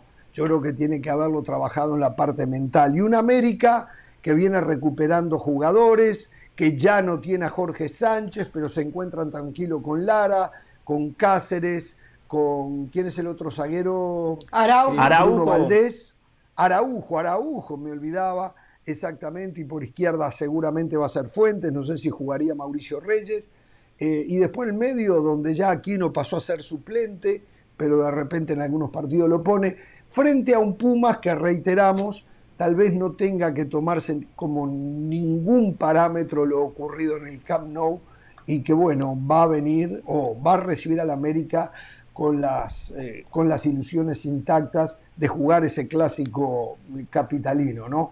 Eh, a mí me parece un, un partido muy atractivo con un América favorito, pero Lilini ha sabido manejar muy bien estas situaciones y tiene un buen plantel para el fútbol mexicano. Sí, tiene buen plantel. Partido interesante. Los dos tienen cierta obligación. Necesitan la victoria para tener tranquilidad, para no tener una semana complicada, difícil. Porque es verdad, lo de Lilini se cuestionó por el 6 a 0 frente a Barcelona, pero lo que importa es la liga. La liga puede enderezar un poco el rumbo. América hoy está fuera de repechaje. Independientemente que tiene un partido pendiente, uno mira la tabla, está fuera de repechaje. Entonces necesita también un técnico cuestionado una, una victoria. De esos empates que no le sirve a ninguno de los dos, independientemente que el campeonato todavía queda Claro. mucho, mucho por jugar. Pero sí, es un partido, bueno, lo veo mejor la América. ¿eh? Dentro de todo lo veo mejor la América con más Sí. posibilidades de sumar de a tres que al equipo universitario. Varias cosas. Pumas juega a las 12 del día para sacar ventaja. Pero la televisora de turno, que es la dueña del América, les dice, ah, este partido lo jugamos el sábado por la noche. No- ni siquiera tienen personalidad para mantener su horario. Segundo, Por lo menos, por lo la menos la selección Colombia no aguanta eh, presión de todos lados. Y lo golean y se queda sin mundial. No, no. Está, equi- está equivocado Ramos cuando juega con Argentina y creo que con Brasil. Ah, es noche verdad. Y con. Brasil, es verdad, me equivoqué. Ay, por Tiene Dios. razón. Sí, sí, sí. Por Y Dios, con Brasil. América hace que no está en el Argentina. mundial. Sí, sí, una vergüenza. No, estoy hablando de defensa bueno, de Colombia. siga, siga del. Valle. Siga del Valle. sí. Más que el aspecto psicológico, yo creo que el aspecto físico le puede pesar a Pumas un viaje largo. Ah, Dineno se bajó del avión. Sí, Dineno se bajó del avión y dijo yo quiero jugar el juego de estrellas y está en duda porque hizo ese Ah. viaje, lo ven muy cansado y habrá que ver si está para ser titular. Eh, del América, yo creo que llega mejor, yo creo que llega mejor, es un partido perfecto para los dos equipos. Pumas está invicto, pero coincido con Hernán, un empate más no le sirve, tiene nada más una victoria y cinco empates. En el fútbol de hoy hay que ganar de a tres, pero al América lo veo que ha ido dando pasos hacia adelante. Al América le pesó esa seguidilla de partidos, ocho cotejos en 25 días, eso es, eso es un harakiri para cualquier entrenador, pero habiendo superado esa etapa, yo creo que el América va a seguir evolucionando. A ver, un partido que evidentemente se, se roban los reflectores. Estaba viendo que en Coapa, mientras entrenaba el América, 250 aficionados fueron a ver al América a los entrenamientos. Esto habla evidentemente de lo que significa el partido. Eh, Fidalgo también está en duda porque Fidalgo también fue a ese juego de las estrellas. Entonces, por ahí Jorge pudiese eh, tener un espacio aquí, ¿no? Que, que, que no sabemos al final. Pero Diego. Valdés regresa, ¿eh? Sí, Bueno, pero a Fidalgo, lo, está- a. Fidalgo lo estaban Estaba usando un poquitico más atrás, al lado de Richard. Sí, sí. A veces está Richard, Sí. a veces no. Entonces yo creo que pudiera ser un partido para Aquino. verdad, Oportunidad otra vez para Lara, otra vez para utilizar ese flanco derecho y seguirle llenando el ojo a, a Ortiz. De todas maneras, el América está pendiente de si llega o no llega Brian Rodríguez. Veo al América favorito pero yo creo que es una oportunidad maravillosa para Pumas de sacarse rápido lo de ese 6 a 0. Decía John Sutcliffe, justamente lo estaba escuchando y decía que después de que se terminó el partido y después de que dejó de celebrar con el Barcelona, Dani Alves habló con los jugadores de Pumas y le dijo, no tomen este partido como un, eh, como un parámetro, ellos están en otro nivel, ellos, lo que nosotros tenemos que pensar es en la liga. Y qué bueno que, la, que, que los compañeros tomaron muy bien ese mensaje. Creo que le van a dar la oportunidad a Dani Alves. Hablando a- cortita, Sí. Bla- Brian Sí. Rodríguez está casi hecho, me dicen. ¿eh? Claro, del plato a la Ah. boca se cae la sopa, pero está casi hecho. Hablemos un poquito del Chivas Atlas o, eh, de, de mañana también, ¿no? El clásico tapatío. Opiniones. Eh, empiezo con usted, Pereira.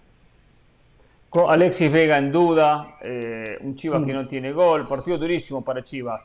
Desde lo futbolístico, de esa falta de gol y de la presión, porque es un equipo que está presionado, que está obligado no a ganar el campeonato. Duro partido, eh, vamos a ver si saca un poco la historia, frente a un Atlas que no viene bien, eh, pero no deja de ser un equipo complicado, mucho más que Atlas defiende bien. No tiene presión Atlas. Atlas no arrancó bien porque no tenía a Julio Furch. En base al argentino gira todo el ataque del conjunto rojinegro. Ahora con Furch ya recuperado, yo veo un Atlas ganando porque tiene ideas sólidas. Chivas con dudas en la dirección técnica, en el plantel, a nivel directivo y a nivel de dueños. Mm, No estoy tan de acuerdo. Quiñones también, por ejemplo, es un jugador muy desequilibrante. Quiñones también estuvo en ese juego de las estrellas. Quiñones es más creo que importante que Furch, en mi opinión. Quiñones es el desequilibrio del equipo. No, para mí los dos están igual, porque igual eh, los goles No. valen mucho, Jorge. Y Furch eh, le da los goles a este equipo. Pero creo que va a ser un partido parejo, porque a la hora de la hora Chivas siempre se le planta muy bien a, a los, a los rivales y Atlas, por supuesto, que está en esa lista. No tenemos tiempo, pero a mí el partido que me atrae muchísimo es el del domingo, Cruz Azul frente al líder, frente a Toluca. Cruz Azul por la Mm. recuperación tiene que haber trabajado en la parte defensiva Diego Aguirre, Ramiro Funes Bori ya debutaría si estará desesperado, ¿eh? Diego Aguirre y Toluca es el líder y juega muy bien, ¿eh? Hasta el martes de mi parte, hasta el lunes del resto de los esclavos, ¿eh? No tengan temor de ser felices.